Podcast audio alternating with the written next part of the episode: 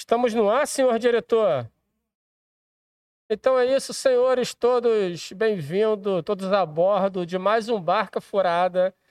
E antes de apresentar aqui esse convidado especial, vou fazer um merchanzinho maroto, mané. Primeiramente, livro do Molusco, Moluscontos, uma aventura canábica, 320 páginas, 20 histórias, ilustrado pelo mestre ninja Leandro Assis. Acabamento lindo, primoroso, soft touch lixa para você acender a sua sardola aqui. Só, só não vai colocar essa porra na mochila cheia de fósforo. Tu vai transformar a tua mochila no jetpack, mané. Pintura trilateral Pantone da mosca varejeira. Foi altamente pesquisado isso aqui. Vocês sabem que a mosca varejeira é sinistra porque é metálica. Aquela porra da ré e o caralho. Anda igual um drone, né, cara? Mosca Ué. varejeira é sinistra. Prefácio do Gregório do Vivier, lindo, maravilhoso, bonitaço. 20 histórias, como eu falei. Ah, história em quadrinho no final colorida.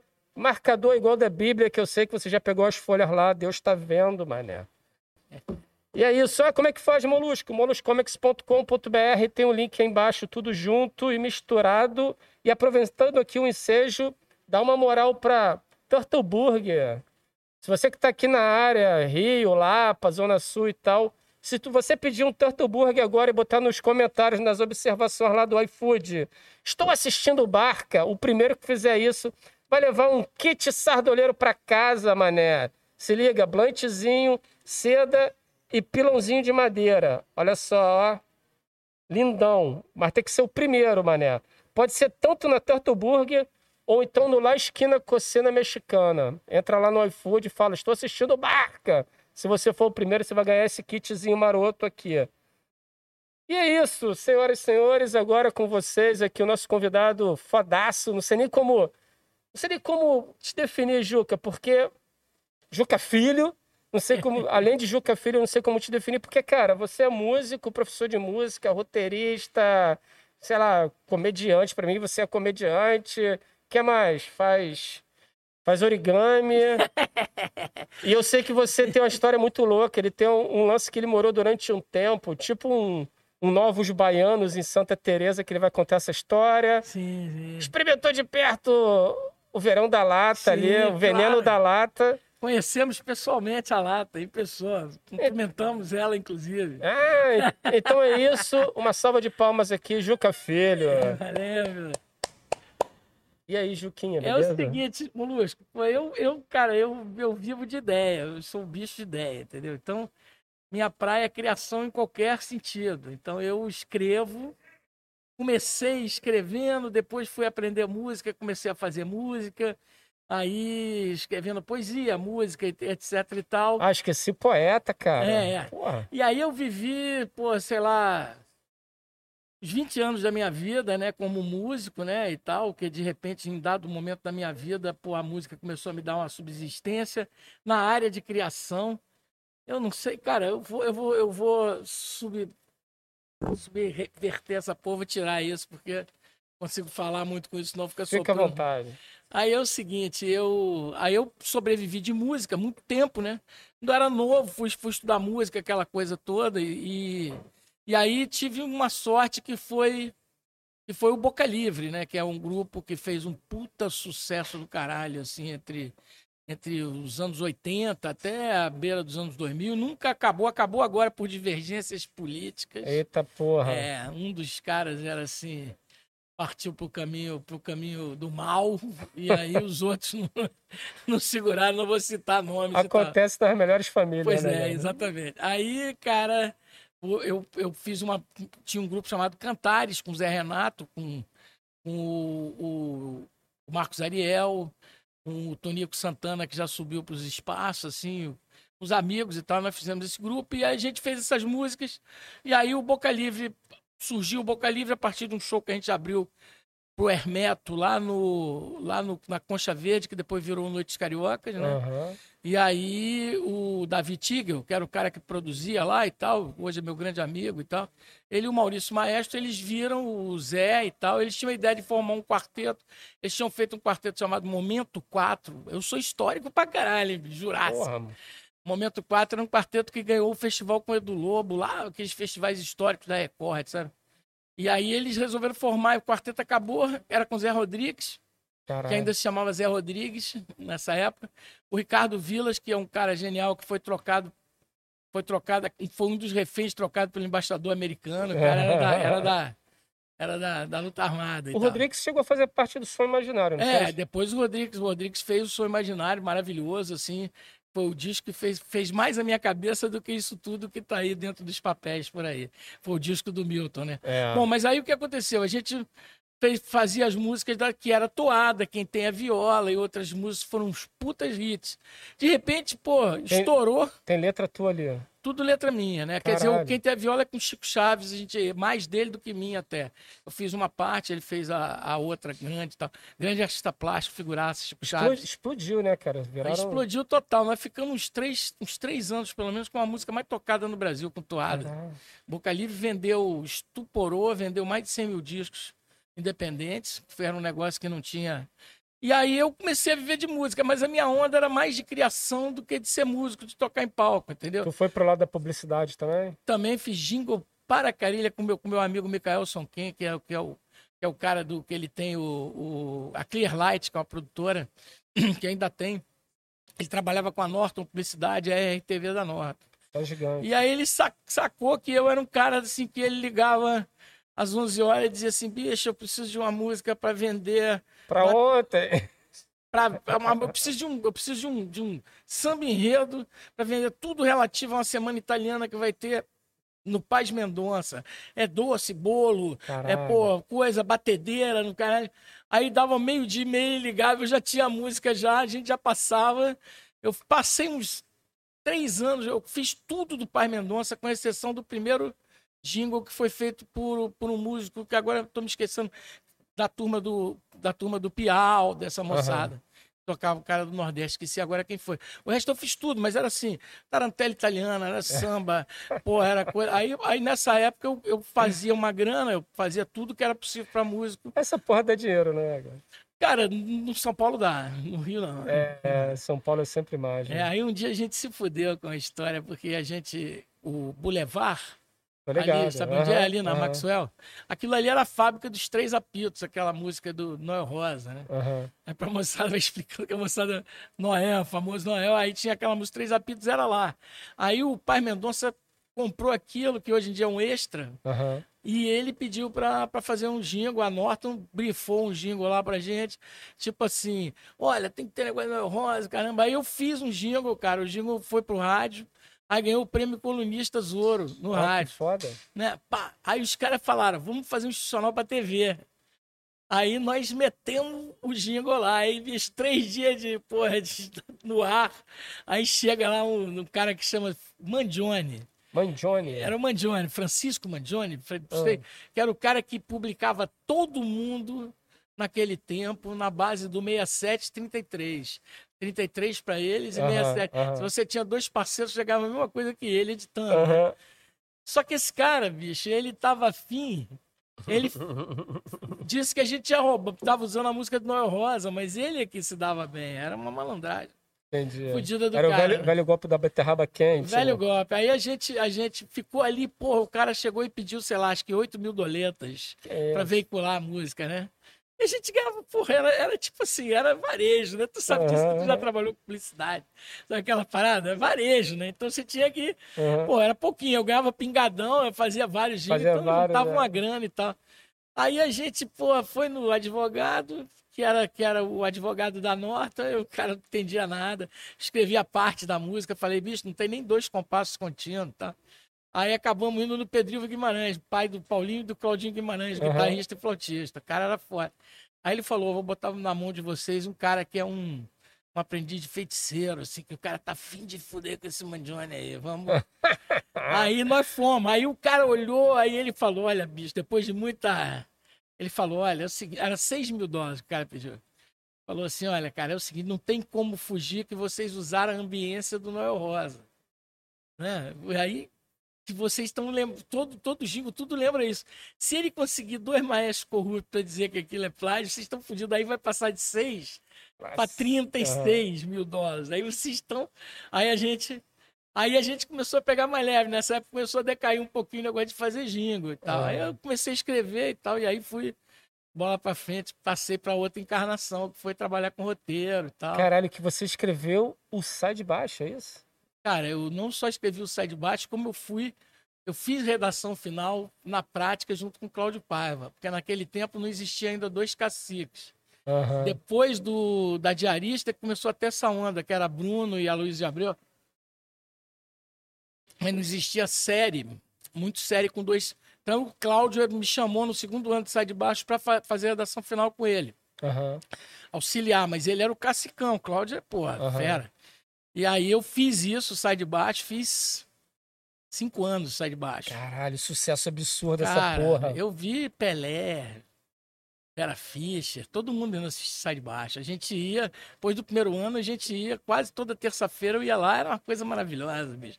Era viver o mundo estelar hollywoodiano, carioca, porque era no Teatro Procopio Ferreira.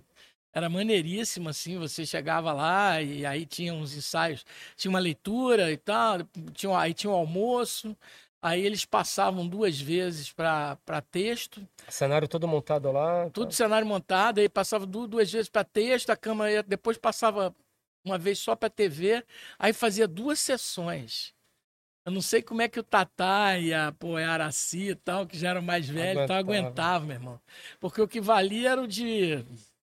A segunda sessão, que já começava tipo 10. Ei, Era, porra, mas era, mas era legal pra caralho, assim, era muito legal. Era, foi um tempo maravilhoso, a gente se divertia muito porque eu saí de baixo, fora da, da câmera, era muito mais engraçado. Porque caralho, nego ideia. falava palavrão, o nego Miguel botava pra derreter, entendeu? tinha o tom, tinha uma opção de, de- Depois. Aí foi mudando, eu E fiquei. todo mundo no lip da onda, né, cara? Porra, Então o o Sai de- Cavalcante tava ali no. Cara, olha, esse negócio de televisão, agora que a televisão tá nessa decadência, televisão aberta, né? Assim, caindo tudo, geral. Caindo. O Botox não tá segurando mais, né? Aí é o seguinte, a televisão, naquele tempo a gente chegou a dar 54 de Ibope, o sai de baixo. Assim, é um negócio inacreditável, que você fala hoje, fala, pô, tinha 54 de Ibope, assim, que todo mundo via. Era uma coisa de louco, cara. E como é assim. que era escrever? Era porradaria? Cara, escrever, assim, no começo foi o maior... primeiro dia de trabalho, você que é um cara que já trabalhou com redação, já virou noite lá com o Otávio, né? Meu, meu alter ego. é, é o seguinte, porra, cara, primeiro dia de trabalho, que eu, eu tinha o grupo, eu ti- formei um grupo chamado Obrigado Esparro, escrevemos quatro Aham. livros, quatro livros pra, de humor adolescente e tal, mas E também Antes- fez maior sucesso porra. né? é, os livros fizeram muito sucesso. Os dois, dois foram mais vendidos em bienais dele. Mas a gente estava formando, formamos o Obrigado de Pau para escrever. Foi primeiro Caceta, né? O, eu fazia colaboração pro Caceta, né? Cheguei a ser capa. Outro dia até postei a capa. Eu vi, cara, essa capa. Assim, né? Aí, assim, comecei de onda. Eu morava nessa casa. Bom, estamos fazendo história aleatória, mas assim, vou dar um rewind aqui nessa Aham, parada. aham. Quando eu morava nessa casa de música em Santa Teresa, que Como é, que uma... tu, como é que tu parou nessa casa? É, o negócio é o seguinte: essa casa era da Barca do Sol. Caralho. A Barca do Sol. Que eu já te histórica. falei que quem tem o vinil da Barca do Sol também, porque É, valeu uma nota. Eu tenho um vinil da Barca do Sol todo assinado pela Barca do Sol, então acho que eu vou Caralho. trocar de carro essas Porra, porra. vai trocar de carro, cara. Mas, mas a gente morava nessa casa, né? A gente morava nessa casa e, e eles moravam, eles alugaram essa casa para ensaiar. Era Jaquinho, Morelenbaum, era o só- Muri, Só, fraco, né? Só, só, só nego fraco. Muri, Costa, Marcelo. Marcelinho, que naquele tempo era chamado de gordo, agora ele já não é mais, há muito tempo e tal. Era Muri, Marcelo, os dois irmãos, o Davi Gank, o Alan Pierre. No começo tinham, tinham, tinham várias outras pessoas. Teve- até o, até o Rich tocou na Barca do Sol, É gravou. mesmo, cara. É, tinha o Stu também, que era um baixista, que tinha uma dupla chamada Diana Stu, histórico, ali dos tempos do. Os tempos do som imaginário, essas coisas todas, né? E aí eles alugaram essa casa em Santa, que era a casa, a casa da barca, uma casa onde eles ensaiavam e alguns ficaram nos quartos lá. Aí foi meio caindo esse projeto de morar lá, um foi casando, indo morar com a, com a, com a- namorada e tal, e foi abrindo espaço. Aí eu entrei num desses buracos. Quando eu entrei, Jaquinho ainda morava lá, o Jaquinho casou com a Paulinha Morelembal praticamente lá, eles começaram a namorar e, e casaram lá, e aí depois veio o Rodrigo Campelo. Mas como assim tu caiu ali? Tipo, porra, tava procurando um lugar pra ficar aleatoriamente, tu achou? Não, Como- é, eu tava querendo. Bom, primeiro foi o seguinte: o Boca tinha bombado com o Toada, eu comecei a ganhar uma grana, morava na casa da minha avó. meus pais foram para Brasília, eu fiquei estudando música, eu me formei, eu fiz toda o que é hoje em dia Unirio, eu me formei em licenciatura, né? Então eu estava estudando lá e quando o Boca Livre bombou, eu falei, vou fazer um disco, né? E, porra, e vou, né? Aí eu peguei a grana, aí eu tava com grana, falei, vou, pô, vamos sair, morar na casa da minha avó, apesar de que minha avó era tranquilaça, meu avô e tal, mas eu Aí fiquei procurando, aí pintou essa, porque Rodrigo Campelo, que é um produtor da Pesadíssima, que trabalha com Júnior Tolstói, o Tolstói que toca com Galê, com Lenine, Caralho. que é assim, todo mundo, pá, que tocou já com, porra, com, com Marisa Monte, com Roberta Sá, sei lá, com todo mundo. O Rodrigo morava lá. Aí o Rodrigo abriu uma brecha, o Rodrigo falou, pô, entra e tal. Saiu Davi Gank, flautista, e eu uhum. entrei no lugar dele. Aí ficava morando eu, acho que Muri, Jaquinho. E... Aí foi saindo, foi mudando e foi. E a casa, como é que era a casa? Era... Bicho, a casa tá lá, Rua Arão Reis 67, famoso 67. Sim, merece histórias incríveis e tal coisa. E, e aí Morei lá durante uns 12 anos. Todo mundo anos. tinha chave pra caralho, né? Cara, a gente às vezes não tinha nem chave, assim, porque é. a gente era tão maluco que passou um tempo. As histórias dessa casa são incríveis. Até já me esqueci porque é que eu cheguei nela. Depois a gente tenta voltar pra lá, se as nossas mentes corridas conseguirem não vão chegar. mas tamo junto. mas aí eu acho que seguindo a história eu volto pro lugar onde eu tava. Mas assim, a gente. Era uma casa absolutamente sui generis. Sui generis. Moravam quatro músicos, bicho, era um movimento de tudo, assim, tudo, todas as coisas boas que tinham uhum. na década de 80 e foi lá que a gente foi apresentado a famosa lata, né? Que depois chegou lá. Uhum. Mas a gente a gente estava morando lá e tal em Santa Teresa com os músicos e tal fazendo, pô, de, de tudo, acontecia de tudo lá, assim, tipo, umas altas festas. Um dia numa festa eu olhei pro lado, tava lá Lulu Santos, Melodia já passou lá, Paulo Moura ensaiava, que os meninos tocavam, depois veio Humberto Araújo. Só tinha, os músicos eram Tá pesado, todo mundo estudava, tocava pra caralho. Aí eu fui morar nessa casa e fiquei lá uns 12 anos morando lá e tal. A gente foi. Cara, 12 anos. Foram, já, é, foram saindo, foram saindo, é. A gente fiquei, fui ficando. Eu tive uma, uma segunda juventude que durou, porra. e era, era maravilhoso. Era, era, era assim, os anos 80, Santa era legal pra caralho, sabe?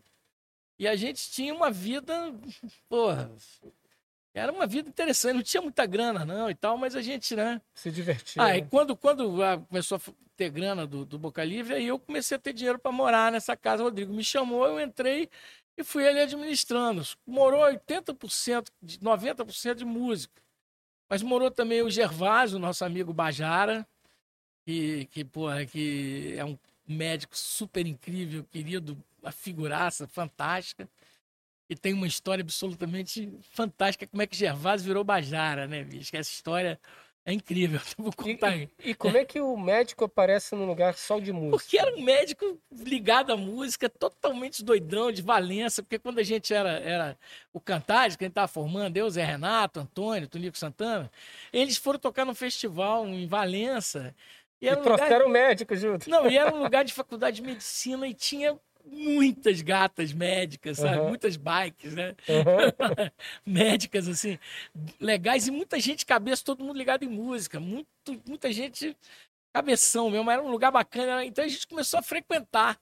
E aí ficamos amigos do Gervásio, que é uma figura mítica, assim, um médico que foi médico do posto de saúde de Mauá na década de 80. Caralho. Porra, trabalhou, trabalhou. Imagina com... a quantidade de gente de trombeta que chegava lá. Trabalhou, ele trabalhou com, com, com um antropólogo que estudava medicina em dias, namorou com os Assurini. Eita, porra! era uma figura e era o nosso querido Bajara. E a gente tinha. Era, ele, ele tinha o. Bajara a gente disse que é o nome índio dele, né? Porque a gente teve uma empregada lá que era a Tereza, que a gente chamava de cabeça fraca, tadinha da Tereza. E ela falava tudo errado, assim, sabe, cara? Ela falava uhum. tudo errado. E aí um dia, quando ela se mudou para lá, aí tinha um, tinha um recado lá, assim, um, um, né, um telefone lá e tal. Ele falou, ela falou assim, ah, só, eu passei a roupa, botei em cima da cama do seu Gebara. Aí o Gervásio uhum. virou Gebara, né? Aí, aí, no dia seguinte ela falou, telefone aqui pro seu Bajara. Aí ela transformou Gervásio em Bajara. Se fosse no tempo da guerra na Alemanha, Não precisava de fazer aquelas máquinas, era só dar um recado para ela, mandar ela transmitir, porque ninguém entendia. Ela criptografava a parada. falava com ela, bicho. E ela transformou Gervásio em Bajara, assim, em oito horas ela passou a chamar o Gervásio de Bajara. Aí a gente ia nós Macumba da Machinha, maravilhosa, assim, que foi a fundadora do Umbandaime, né? Uhum. Amiga querida, assim, pra caramba. Umbandaime? É, ela foi. Ela é a famosa fundadora do Umbandaime. Bicho, isso é história, história louca aqui, assim. Caralho, um Umbandaime é uma coisa muito interessante. Cara, o Umbandaime já existe há muito tempo. É mesmo? É, há muito tempo. É. O, a Baixinha tinha um, um trabalho, porra, de um banda maravilhoso que era no, no Horto. A gente só trabalhava na mata e no, e no né, assim, uhum. aí tem... Aí eu ia lá, eu acabei com minha onda de ser músico, improvisar e fazer coisa na hora, né? Eu comecei a ficar lá na Curimba, puxar ponto, inventar ponto na hora, cantar aquela coisa maravilhosa e tal. Uhum. E aí teve um dado momento que começou uma moçada, a baixinha tinha uma onda muito incrível, que era assim, aparecia de todo mundo lá atores, Maitê teve lá, Bem-vindo Siqueira, Ney Mato Grosso, porra de gente chegou a aparecer lá no, na gira da, da Baixinha, tinha muito antropólogo, muito é, terapeuta, né? e aí essa área, uma área de uma galera que tava lá por cima, pelo Acre, não sei o quê, foi conhecendo a onda do, Daime, e aí o Daime veio pro Rio, aí trouxeram, eu fiz macumba com o Padrinho Sebastião, meu pai, na minha frente, o Papa do Santo Daime, assim, eu puxando, vendo o cara e aí, nessa onda, juntou o Marcelo, que é o marido dela, ela já morreu. Marcelo Bernardes, músico, toca com o Chico Buarque, toca com todo mundo. Uhum. O Marcelo era um cara mais ligado à onda do Daime, que é muito musical. O Marcelo é um monstro musical. Né? Que foi da Barca do Sol também, a primeira formação, Marcelo. E aí ele, ele trouxeram coisa da e aí isso gerou e tem iluminar tem um núcleo lá que é do que é do Lua Branca cara, que, foda, que, é um cara. núcleo da moçada que trabalha com, com umbanda e o Daime. porque o Daime tem duas vertentes né? Uma das vertentes veio quase da umbanda que é do mestre Irineu que é a união do vegetal. Existe o Santo Daime e a união do vegetal né? A união do vegetal era foi o caminho do, do mestre Irineu. Não sei se depois acho que veio o mestre Gabriel. Eu descobri que eu tenho um primo meu que era União Vegetal Mestre. Meu primo mais velho, quando descobri, achei demais. Pô, que legal! Vamos... E aí, assim, e esse cara, o, o, o, mestre Irineu, que é o cara que tem uns hinos lindos, maravilhosos e tal, ele, ele era um cara que ele veio da coisa da Umbanda, ele tinha coisa da Umbanda, entendeu? Então isso já estava lá na formação de Macumba com é uma religião interessante pra caralho. Essas religiões libertárias brasileiras, eu, uhum. eu gosto todas, afro-brasileiras, eu adoro, cara, assim. Cara, eu não fazia ideia que rolava assim, essa, essa mescla, né? É, né? E o Daime é bom para uma expansão da consciência? Assim? Cara, olha, você tem, você tem uma questão, assim, o, o Daime, o Santo Daime, ele é um troço para ser tomado dentro de um processo ritual. Uhum. Na minha opinião, isso não, não, não, desqualifica, tem vários amigos que são ligados no Daime, eu acho que o Daime, ele, ele tem, como ele tem uma coisa meio rígida assim e tal, aí você, quando você vai numa, numa, numa, numa cerimônia do Daime, num, num bailado de Daime, é tudo separado, homem, mulher, virgem, criança, não sei o que, é uma coisa muito muito assim determinada. Então assim, você viaja assim, mas você está dentro de um contexto. Eu, da primeira vez que eu, que eu tive contato com o Daime, eu fui, fui considerado cagão pelos caras, porque o que aconteceu? Eu fui na gira, cantei Padrinho Sebastião, não sei quando terminou, o pessoal falou, olha, pô, vai ter um bailado, vamos lá e tal e coisa. E eu tava numa fase mística, como diz o Timaya, que todo homem tem em torno dos 30 anos. Uhum. Eu tava naquela fase estudando magia, cara, com o Colégio dos Magos de Petrópolis, todo, ah, aquela onda, né? E aí eu, pô, eu prezava pra caramba a iniciação. Aí eu cheguei e falei, ó, cara, eu vou bailar, mas eu não vou tomar daime. Porque eu não sou iniciado, eu nunca, nunca fiz uma reza, nunca vi nada, então eu não, a moçada dizia, que isso, meu irmão, não tenha medo. Eu falei, por medo, pai? Porra, que isso? Eu já passei por tudo que você possa imaginar, entendeu? Assim, não é isso e tal. E aí eu não tomei nesse dia, curti pra caramba, viajei na onda, todo mundo chucalinho, não sei o quê. Os tempos depois, eu tinha uma namorada que, que pô, mineira, que tinha uma casinha perto de Belo Horizonte, a prima dela, num lugar chocante, chamado Tangará, né? E eu ia para lá e tal, fui com ela umas duas vezes. E numa das vezes que eu fui, eu, porra, tava, tava depois que já tinha me separado dela, mas continuava amigo e tal, tinha tido uma relação que me deixou muito fodido, né? Aí eu falei, eu preciso de fazer uma Aí falei com ela e ela disse para mim: pô, você quer vir para Tangará e tal? Vem para cá, a casa está vazia. Aí você faz um retiro de silêncio e tal. Aí eu fui. Aí eu subi para Tangará, ela e a amiga dela me largaram lá. E aí eu fiquei cinco dias nesse lugar incrível, não tinha ninguém, bicho. É um lugar uhum. cheio de sítiozinhos, assim, espalhados. Era uma fazenda grande, o cara vendeu os terrenos para outras pessoas, assim, só pessoa maneira. Então tinha uma casa aqui, outra lá, outra lá. E a minha era mais perto do caminho da cachoeira. Eu fiquei cinco dias ali, só em silêncio, com os bichos, é, não sei o que. Conseguiu, tá. conseguiu, cara. Consegui sozinho, eu cantava, é fácil, né? Porque eu falo pra caralho, mas pois eu cantava. Mas... Quando chegou depois que eu estava cinco dias nessa, aí a prima dela, que é uma super terapeuta, Rolf, o caramba e tal, a Cláudia, ela veio e falou assim, ela era da União, né? E aí a Sil ia vir no dia seguinte, a minha amiga e tal, e prima dela, era amiga de todo mundo. Eu vi uma galera no dia seguinte. Era o meu último dia de. Aí eu tava com violão lá, eu não viajava sem violão, ficar tocando e tal, tal. Aí ela falou para mim assim: quer tomar um, um chá e tal? Eu falei, ela falou, eu tenho aí um daime de cura, cara. Você não quer não? A gente leva um som aqui e tal. Bicho. Aí eu entrei nessa onda por uma porta maravilhosa, entendeu? Por uma expansão assim. Teu mood, teu mood já estava como, né? Tu já estava perfeito. Ficou... Depois, quando eu tomei é, na baixinha, nos rituais de Umbanda, onde no meio o pessoal tomava um copinho de daime, que eles usam muito isso lá, já foi outra onda, porque eu já tinha aquilo que, na verdade, é o, é o ayahuasca, né? Uhum. Eu já fui a outros rituais de outras pessoas ligadas em terapia de tomar ayahuasca, todo mundo cantando junto e, e ser absolutamente genial, assim, maravilhoso, expansivo pra caralho, entendeu? Mas podia também tomar uma borracheira do caralho, como eles falam, e ficar vomitando e... É, e morrendo, entendeu? Assim, que não, não tinha nada a ver.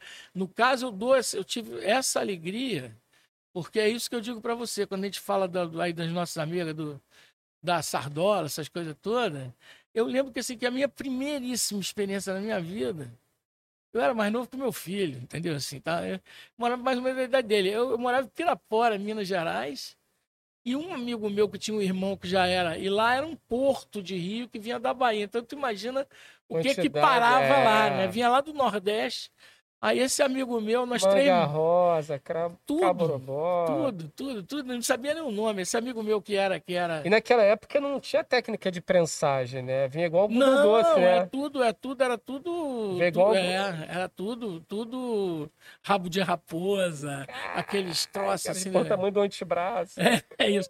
Eu não vi isso nesse, nesse momento, porque esse meu amigo pegou do irmão dele coisa, fez lá e nós Entramos em Pirapora, era um lugar de praia de rio. Tinha a praia de baixo, que era uma praia de areia, e tinha o que chamava das duchas, que era mil corredeiras dentro do São Francisco. E eu dominava aquilo, eu tinha tarrafa, varinha, pescava, era um moleque do Rio mesmo. E a gente tinha. Caipira é Pirapora. É, só que esse aí é Pirapora de São Paulo. Essa minha é lá do norte de Minas, é outra. Essa é de Bom Jesus da Lapa, Pirapora. São assim, pirão de peixe com pimenta, sá, guarabira, esse povo todo. E aí, bicho, o Nelson pegou um negócio lá e tal, e a gente foi para uma ilhazinha de rio que tinha lá, uhum. que você podia chegar quando estava mais baixa a maré, você podia chegar andando.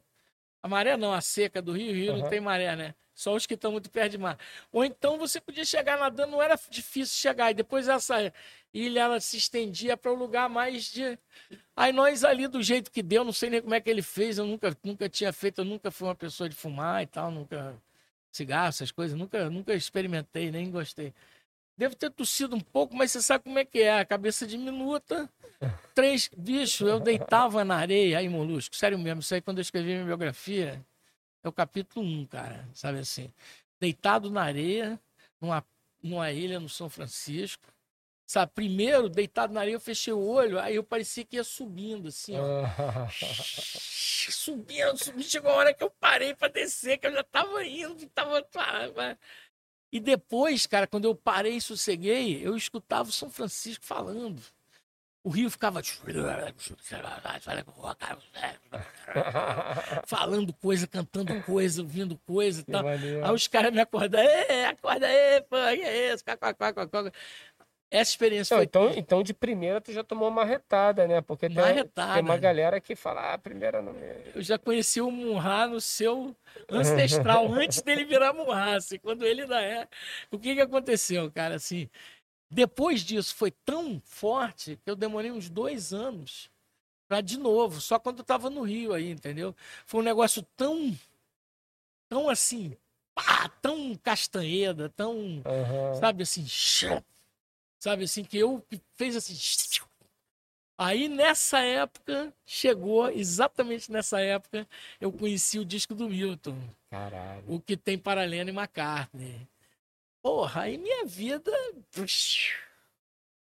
virou. Isso, O o Lô tem um irmão chamado Ié Borges, e ele tava em Pirapora. E aí a gente ficava ali, eu era moleque, porra, eu era mega precoce, né?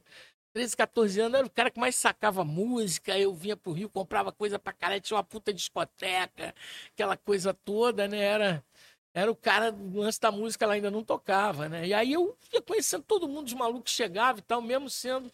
E aí um dia, pô, vamos lá, não sei o que, conhecer o Ié, irmão do Lobos, não sei o que e tal. Aí o cara toca essa música, né? Porque vocês não sabem. Foi a primeira vez que tu escutou? Cara, eu falei, cara, que isso? Aí o cara falou, pô, isso é do disco do Milton, esse disco novo. Aí eu comprei o disco. É bicho. genial esse disco. Esse disco, pra mim, acho que esse disco aí, eu acho que é o disco que mais abriu a minha cabeça mesmo, assim. Eu ouvi, aí eu ficava tendo só flashback daquilo que eu tinha vivido, entendeu? Assim, a gente ficava só... Porque eu nunca fui de beber, nada. Eu fiquei, eu aprovei... Pô, foi um baú que, que durou, assim, uns dois... Um ano, um ano e meio, mais ou menos, pra eu voltar a dizer, peraí, vamos aí. Eu já fui aqui no Rio, dentro da URB, já foi outra coisa, entendeu? Mas... Porque eu digo o seguinte, eu, eu sou uma pessoa que me considero, a gente tocando nesse assunto, já que a gente pegou, eu considero um cara que eu descrevi o ciclo inteiro.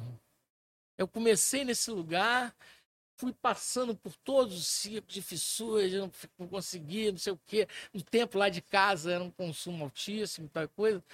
250 por mês, uma coisa desse tipo assim, entendeu? Todo Caralho. mundo, né?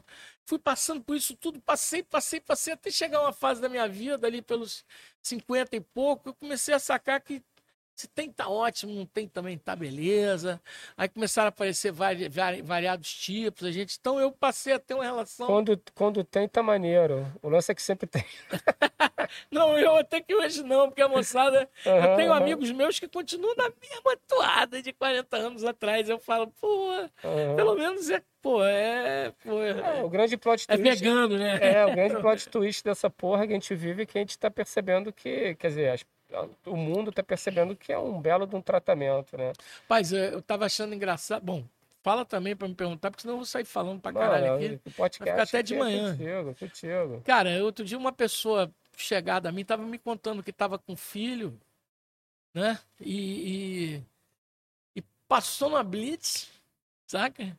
E pararam ela na Blitz. Uhum. Tava com o filho e o namorado do filho, sabe assim? Pararam na Blitz e, eu- e e ele gosta. E ele ainda jogou o que tinha embaixo do banco, assim, um pouquinho, não sei o que e tal. E aí os caras deram uma dura e descobriram, o cara tava com deschavador, aí a polícia falou, é, ainda bem que não tem, que senão... Aí eu falei pra ela, disse assim, porra, cara, mas isso aí é uma dura que a gente tomava na década de 70, compadre. É, Nós estamos em 2021, os caras estão agindo assim, dessa maneira? é, essa porra é foda. É o que me perguntam, fala, ah, como é que vai ser a tua relação e tal, na- lá pra frente com, a- com os mais novos? Fala, bicho, se eu tiver ainda que, que, que ter que discutir uma coisa, sei lá, daqui a 15 anos, é porque o mundo tá muito errado. Sim, sim, Porque, cara, já atrasou muito a gente ter essa consciência de que, cara, não, sim. não tem grande, não tem nenhum problema pra falar a verdade, né? Sim. Existem coisas muito piores pra se preocupar. Sim. E, cara, aí se a gente tá discutindo isso, se vai discutir isso ainda, se é, pô, se é legal ou se não é legal daqui a 15 anos, é porque, porra, a gente falhou miseravelmente, né? Bicho, porque a gente sabe que que o que pô, que a cannabis é uma é uma é uma é uma, uma auxiliar que trabalha de acordo com a sua psique, Exatamente. entendeu? Não é como o tipo de droga pesada, como é cocaína, esse tipo de coisa que te fissura, te trava, você quer mais, o cara quer mais, o cara fica Não, ali é o seguinte, se você eu, eu tenho um amigo meu que falou que é um que é um gênio, é um puta de um, de de um letrista, compositor, pô, escreve, tem, adoro ele, assim, genial. Ele tem um filho também que é um cara genial. E a minha grande afinidade com o filho dele e com ele é que a gente gosta de Tom Waits pra caralho. Todos nós gostamos, tá? E aí ele, um dia eu tava com, com outro parceiro que também é um super músico ali no Leblon com ele. E aí ele tava conversando sobre isso. Aí ele disse pro filho, ele disse, cara, o problema disso não é você usar, é como você usa. Se você usar e não fizer porra nenhuma, ficar dormindo, cara, você vai. É a tua cabeça que vai mandar. Você pode usar. Então eu vejo, por exemplo, assim, como me abre muito a mente, durante todos esses anos, quando eu comecei a trabalhar com roteiro, jamais eu conseguia escrever um roteiro e analisar um roteiro, assim, se eu tivesse sabe? Dado dois. Porque, mas, mas assim, para fazer letra de música, para curtir, para ouvir uma coisa, até para ler poesia e tal, isso tudo funcionava legal. Por quê? Porque no, no, na coisa do roteiro eu ficava muito crítico, né? Ficava olhando e dizendo, porra, peraí, pode ser aqui, pode é. ser ali. O lance é que se você ficar muito panqueca para fazer uma coisa é, que é um trampo, de escrever um roteiro e tal, Sim. Tu corre o risco mesmo de achar que tá maneiro, fala, caralho, exatamente, tá foda. Exatamente. E aí tu dorme e tu acorda de cara com o toque e fala, caralho. E aí já tá na hora de tu entregar. Eu, é, fodeu, mano, eu achei isso bom, e agora? é isso, é isso. É, mas eu acho isso, eu acho, eu acho também. E aí eu acho que assim, é tudo uma, uma questão muito relativa, né, cara? A gente não pode em 2021 estar tá discutindo certo tipo de coisa como a gente discutiu em 1970. É, não, total. Sabe? É, agora tem aquela coisa também, tem o bônus de Natal dos caras que eles também estão doidos para catar em qualquer um que eles encontrarem na rua, eles vão prensar para ver se não. arruma um bônus de Natal. Então, né? mas essa é, é, é, talvez seja a grande mecânica de ser proibido, talvez seja para isso, né, cara? Favorecer uma galera que tá ali papando grana mas assim, vai caducar uma hora naturalmente, né? Sim. Porque o mundo todo tá mudando. A gente não vai ser o último, caralho. Uma hora alguém tem que entrar com uma cabeça que não seja cabeça de bosta que tá aí. Sim, eu acho engraçado. Outro dia eu tava vendo. Bom, eu tenho grandes amigos, que é que eu tô falando isso? Por exemplo, quando eu falei que eu era um cara que tinha a idade da pessoa com quem eu tô falando, né? Então eu tenho grandes amigos de 20, grandes amigos. Mas eu tenho um, um, uns amigos que têm mais de 70 uns que têm até 80, como Walter Firma e tal, que são caras que me ensinam o tempo todo, eles são grandes cabeças. Meu amigo Tito Rosenberg, cara, que tivemos na casa dele agora, é um cara que para mim ele é Sabe assim, ele é meu irmãozaço, assim. Pô, o amigo que eu perdi, que a gente perdeu outro dia, que era um cara querido, tinha muito pouco contato com ele, Januário Garcia. Januário Garcia, fotógrafo do movimento negro, gênio, um cara, pô, genial. Várias pessoas que eu conheço, Walter Filme me ensinou a olhar para fotografar, entendeu? É um cara que tem 84 anos hoje, casou há 5, 6 anos atrás. Isso aqui, outro que morreu também, que era casado com a minha prima, que era o João das Neves, um diretor de teatro, cara Olha. do caralho. Porra, morreu com 80 e poucos anos. Tinha... Agora, o engraçado é o seguinte, que você vê que alguns caras desses, não muitos desses, dava o seu doisinho, dão o seu doisinho, assim e tal. Ué, entendeu? Eu tava vendo outro dia aquele Succession, já viu esse essa série que tá rolando aí, que não, é um maior não. sucesso. Assim, é uma família, assim, mafiosa de donos de uma empresa, uma mega Globo, assim, aí os filhos estão disputando. O pai é um filho da puta e tal, e o, o, o, o ator, que é o pai, tem uns 70 e tal. Aí eu vi uma entrevista com ele dizendo, não, cara, minha onda é a seguinte, eu gosto de fumar um assim, pra ficar relax e tal, assim. Eu fico tranquilo, chego em casa, pá, mas o cara tem 70 e, sei lá, e 6 Mas, cara, mas é isso. É. Essa, porra, essa, essa porra faz parte da vida das pessoas. Quem problematizou é justamente quem não gosta. Sim. Quem é contra. Aí o cara se sentiu tão, pô, eu não quero a ponto de não querer que ninguém queira, sacou? Sim, Porque se tu parar pra pensar, é meio ridículo um adulto querendo consumir algo, um outro adulto querendo vender, e alguém no meio falando que não pode, né? Sim. né? Então, assim, caralho, como assim, irmão? E eu acho, eu acho muito louco porque a nossa sociedade é uma sociedade assim, que a gente sabe que a moçada tá aí comendo rivotril com farofa e outras coisas mais de manhã. Toma, eu tenho gente amiga minha com 30 e poucos anos que toma remédio para dormir, para acordar. Se fica nervoso, qualquer revés que tem, toma remédio. E o caralho. Tem gente também que entorna, bicho, que bebe horrivelmente, sabe assim. Eu, por exemplo, nunca, nunca fui de beber, passei uns anos agora bebendo em funções, funções extracurriculares minhas, assim, eu estava trabalhando num grupo que gostava muito, eu animado, estava tendo um relacionamento com uma pessoa que também gostava, era bom estar com ela. E de repente eu brando, degringolei porque eu sou um cara meio compulsivo. Aí puxei freio de mão, mas foram as fases mais assim, atordoantes foi na relação com isso, que eu nunca tive com, sabe, assim, com a nossa querida, sabe, Então, cannabis. mas é, mas é isso. A, a- talvez por causa disso, talvez porque de fato é o que torna mais ridículo a proibição é você saber que, que a, a relação, na maioria, com a cannabis é uma relação de boa, cara. Sim, Ela é de boa, ela não é, tu não tem números problemáticos assim. sim, Se tu sim. for comparar com álcool, por exemplo, não dá nem pra. Nossa, não tem nem comparação. A Olha, quantidade de pessoas que eu conheço, cara, que se fodeu por causa de álcool, assim, absurda. Sim, É, mas assim, é aquela coisa, a gente está discutindo uma, uma, uma- como disse o próprio Dentola, né? Não fui eu que proibi essa porra, é verdade. sabe? Não fui eu que proibi, caralho. Eu, eu tento entender quem foi que proibiu, mas, cara, Sim. por mim jamais seria proibido. E não, e você, eu, eu digo pra você o seguinte, a gente está abordando esse tempo que é legal, porque, pô, eu conheci o seu trabalho nessa onda e me identifiquei, porque a gente viveu uma vida, mais ou menos na época que você viveu isso, e eu vivi essa casa de Santa Teresa. Tem, se eu tivesse a tua criatividade de pensar histórias, como você ah, não traz. Juca. Não, pensando dessa maneira, às vezes eu falo, cara, Molusco é o rei do twist, cara. Olha só pra onde isso foi. Pra ali. Eu, hoje eu tava ouvindo Oliver Johnson, que eu mandei pra, pra o Tito. Falei, Tito, ó, vou te mandar duas histórias. O Trailer 69, que é uma história que eu adoro, e o Oliver Johnson, que é uma história lá do. Do negócio de estar Já- fazendo publicidade, caralho, que é engraçado pra caralho, né? Toda a história, né?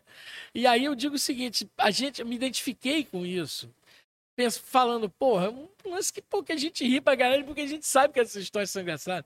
Você vê os caras doidão, assim, falarem coisas engraçadas, todo mundo, de repente, nego ficava. Essa, essa transação que a gente falou mesmo do, do lance da lata foi uma coisa que parecia uma brincadeira, essa onda que a moçada fica dizendo, Deus, porra, Deus tá olhando, Deus no comando, Deus do caralho. Pô, eu acho que o grande momento em que Deus esteve no comando foi no verão da lata, meu. Nessa hora, Deus estava no comando. Porque Deus chegou no Rio de Janeiro hedonista, todo mundo curtindo, anos 80, bicho, assim, no momento que tava eclodindo, nego pensando em circo voador, não sei o quê, bababá, caralho, porra. Bicho, de repente, blum! Brota, Porra, brota bicho! milhares de Tem latas. milhares de latas acontecendo no litoral carioca. Aí começou a acontecer história. Aí nego fala, pô, uma lata. lá. Uma vez eu cheguei na Joatinga, bicho. Tinha duas latas boiando. Sabe quando você vai descer a Joatinga pela rampa? A gente Aham. descia por ali, ele frequentava muita joata. Aí tem aquela garganta ali, aí tinha duas boiando ali. Aí tinha vagabundo se jogando do penhasco, mergulhando pra poder catar lata. Aí um belo dia eu tô em casa, aí os meninos tocavam, os meninos eram muito bons músicos, Rodrigo, porra. Uhum. Galera, o João Bosco, tecladista, ótimo tecladista, lá de Ribeirão Preto, que morou com a gente, o João, velho. Chamava ele de velho, porque com 30 anos ele já tinha o cabelo branquinho. E o velho, não sei o que e tal coisa. E aí a moçada chega lá em casa, bicho. com A lata. a lata que eles estavam tocando com o Moraes Moreira. E o Moraes Moreira comprou umas. Sabe? E aí a moçada comprou um, uma- um- fundo de lata, que eu vi vocês conversando aquele dia, é o seguinte, ela boiava num sentido, né? Aham. Sempre boiava num sentido. E o que a moçada dizia é que aquilo ali ajudou a concentrar em mais embaixo, Isso, né? isso, isso. E a parte de baixo era antissocial, amigo. Era o que você chama de panqueca. Hoje a gente chama de antissocial. O que acontecia? Chegou uma hora que a moçada começou a misturar para poder curtir uma. Porque assim, quando chegou, nego, agora vamos ver como é que é isso. Papapá, a última coisa que eu me lembro é gente falando isso. Depois. Porque foi. Aí lá em casa tiveram, teve até um lance que eu acho que o Rodrigo que tentou fazer um abajurzinho, assim, sabe, com a lata. Com a lata. É, a nossa era uma lata cor de cobre, assim, mais ou menos desse tamanho, assim, cara, sabe? E isso rolou, e a gente sabia milhões de histórias. Porra, fulano, porra, encontrou três não sei aonde, o cara tava em Angra, encontrou... Aí veio o livro que você mostrou outro dia até, que é sensacional, mostrou no- no- lá no, no trailer 69, né, que você mostrou e O tal. verão- é o verão da lata. É o né? Verão da Lata e tal. E que aí, pô, e ali, ali tem. Eles, o cara fala de várias situações que aconteceram, da vovó que fez o chá pros meninos, do, entendeu? E é, foi Isso é Deus no comando, cara, É. no amor. Não, e espalhou, espalhou o litoral todo. Teve lata que foi pro sul, total. Exatamente, lata- exatamente. Foi foda. Foi um dos os caiçaras despirocaram ali. A moçada ali. Caiçara é a moçada de- do litoral ali pra baixo, né? São músicos, adoram tocar, são todos meio. Eles despirocaram total. Então, assim. Isso que eu falo assim, isso é uma brincadeira divina, assim. O cara É. fazer o eu sou Flamengo, mas o Mengão ser um campeão invicto 2019, porra. É Deus, Deus, ou o cara ganhar o não sei o quê, que os caras ficam apontando o dedinho pra cima, cara. Porra, porra nenhuma, cara. Entendeu? Assim, Intervenção divina é tu tá na água, que assim daqui a pouco tu olhar uns negócios brilhando e tu falar, caralho, será que estão poluindo a praia? Aí tu entra pra tirar o lixo quando tu chega lá, umas latas. Bicho, intervenção, intervenção que divina. lata é essa? Intervenção divina é o Rio de Janeiro, naquele momento que o Rio de Janeiro estava É. vivendo.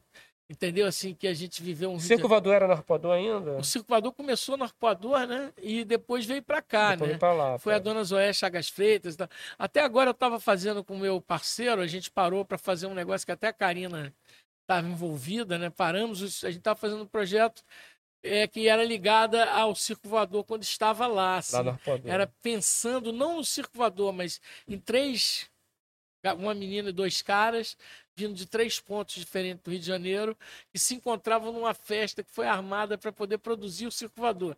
Misturou um pouco de ficção com realidade, né? E pensando exatamente naquela época, era uma festa no Parque Lage, e assim que o Parque Lage, a gente até falou, se a gente conseguir fazer essa série, vamos colocar a primeira cena é uma festa no Parque Lage, onde os três se encontram e aí vivem. Eu acho que o Circo Voador, não sei dizer que o Verão da Alta foi 87, né? Eu acho.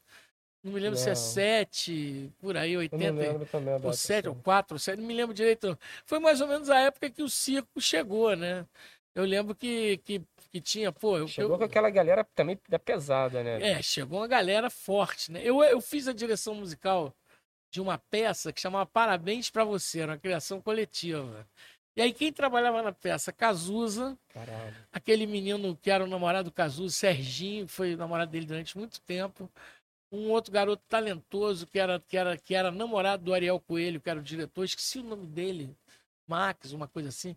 Carlinha Camurati, Rosane Goffman, é, Bebel, Alice Andrade, todo mundo trabalhava na Caralho. peça, cara. Eu fazia, e tinha mais uma pessoa que eu não lembro que era, uma galera que, que fazia. E eles estavam fazendo essa peça porque eles eram egressos lá da turma do, do circo, Paraquedas do Coração, Banduendes. Cada, cada um tinha, eles tinham uns três ou quatro ou cinco grupos, né? Eu era de uma galera um pouco mais. Porque aí eu vim por aquela cabeça mineira, assim, era, Uhum. eram uns doidões mais. mais eu não era, mas assim, a gente era mais da onda da música mineira. Tinha aquela coisa, pô, não, tocar Toninho Horta, caralho, tinha essa coisa. Quando chegou, quando chegou. Toninho Horta deve É. ser difícil pra caralho. Ele agora tá dando até curso, né? De tocar Sério? Toninho Horta, é, tá, tá. Mas a gente era ligado. Quando chegou o rock, a gente, pô, se ligou, mas. Porque eu comecei ouvindo rock. Aí quando os caras falavam. Ah, isso é música brasileira, que tocando toada, caralho e tal. Mas eu, cara, minha adolescência, tinha todos os discos que depois eu reconstruí no tempo do CD, entendeu? Tinha Hendrix, tinha. Eu comecei, o primeiro grupo que eu curti pra galera foram os Birds, The Birds, que era, que era o grupo que já tinha o David Crosby, tinha o Roger McGuinn e tal, aquela coisa toda. Depois é que eu fui curtir um pouco mais os Beatles, assim, eu já conhecia Please Please Me, gostava, achei os Birds muito mais legais.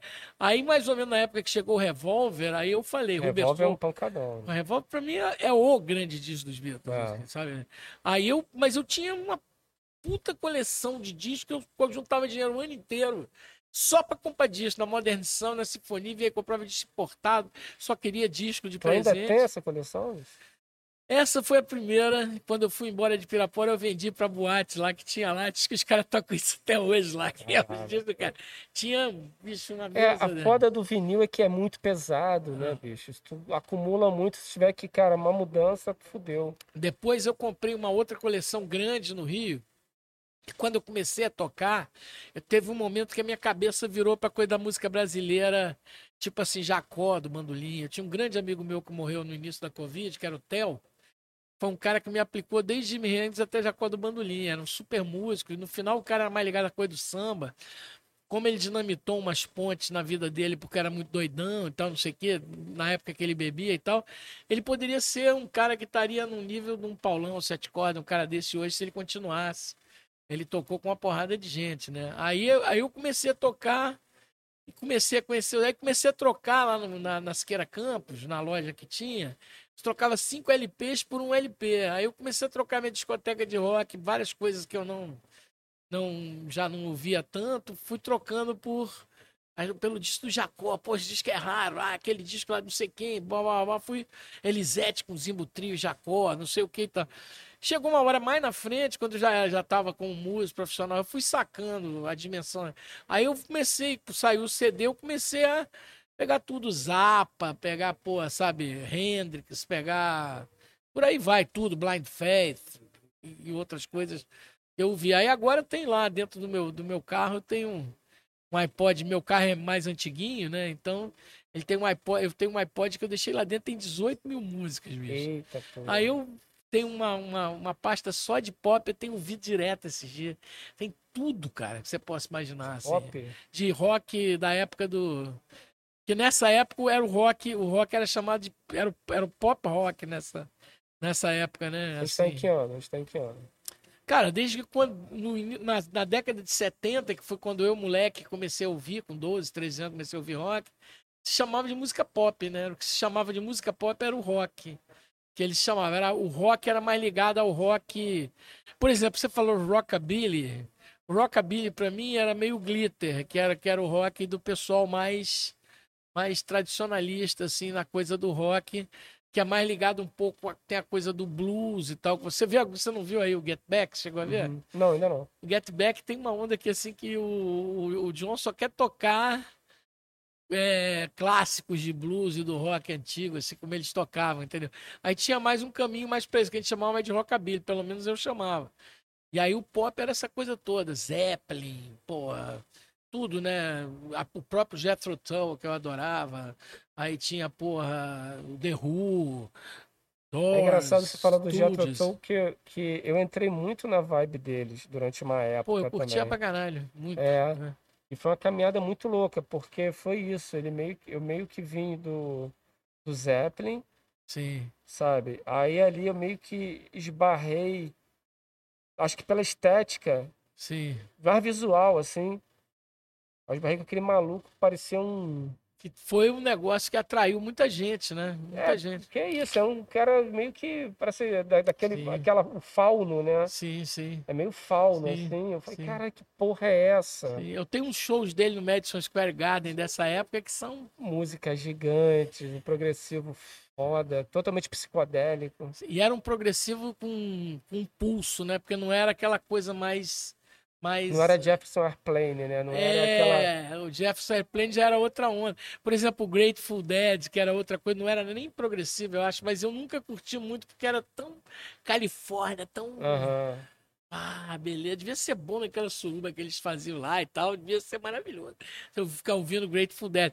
Mas e depois veio o progressivo mais Emerson, Lake and Palmer. aham. Mais um tipo de coisa desse jeito Que nem assim. não me pegou. Já É. não me pegou. Eu, foi a minha última. Fa... É, eu não. Tinha Genesis, tinha Yes. Eu me pegava que eu achava eles bons músicos, mas nunca foi. Eu curtia muito o Tull, depois eu descobri uma coisa interessante. Quando eu comecei a conhecer música celta, que eu dei um mergulho uma época para estudar um pouco música celta e tal, assim, os grandes. Cara, como é que era aquele que é um, que é um troço tem uma dinâmica muito. Eu descobri que o Jethro Tull, a base dele é música celta, né? O cara, ele é, ele é escocês, né? O Ian Anderson, eu acho, né? Então ele tinha uma onda que era uma pegada meio dessa onda da flauta, do... E eu considero Thick as a Brick o, a, a, a peça rock, né?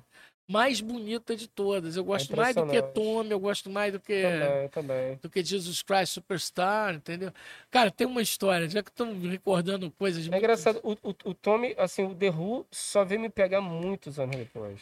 Eu já aquele primeiro azul eu já tinha, já gostava de muita coisa, sabe? Mas assim, quando eu vi o Take as a Brick, eu tinha um amigo meu, eu tenho um amigo meu que toca no Sovaco do Cristo, que é o Wilson Aguiar, que ele é pai do Bernardo Aguiar, que é que é um pandeirista genial, garoto, de, agora deve ter quase 30, mas que ele tem um duo chamado Pandeiro e Repique, que é um cara fera. Outros filhos dos meus amigos que eu adoro. É um monstro, foi cria lá do Suzano e tal. E o Wilsinho era meu amigo hippie. A gente, porra, foi uma mescla lá em, lá em Búzios, em 73, com 16, 15 anos. Lá com a gente foi para Búzios, a Rua das Pedras não era nada, era uma rua de pescador. E a, É gente, mesmo. a gente fez altas viagens, foi a época né, de viajar no Rio, de, pô, era... E o Wilson, e o Wilson, ele tinha uma namorada. Quando eu contei essa história para ele, ele falou: "Você tem uma memória do cara, tu lembra até o nome dela?" Ela chamava Hazel, porque a gente chamava ela de Purple Hazel, né? Ai, caralho. sabe? E a, Muito doidões. é, muito doido. E aí, a- a- tinha uma casa que era mega libertária, os pais dele, eu descobri que o pai dele, ele mostrou uma foto do pai dele com 90 e tantos anos. Eu falei, seu Wilson, que barato. tá?" Eles eram os caras libertos, eles tinham umas irmãs bonitinhas, tinha um outro irmão. E aí na casa dele baixava a galera pra tocar, pra tudo, né? E tal. Aham, E ficava ouvindo música pra caralho. E tal, uns não sobreviveram e tal. coisa. Mas um belo dia, quando ele tava namorando essa menina, o irmão dela estava vindo de, de Londres, ela era inglesa, né? E aí o cara chegou, cara, e ela falou: Ah, toma aí. Aí entregou uns, umas, umas revistas de, de, de música, uns, uns, uns jornais, e no meio tinha Thick as a Brick. Porra, quando o cara pegou e viu aquilo, pirou, né? Caralho, é o disco.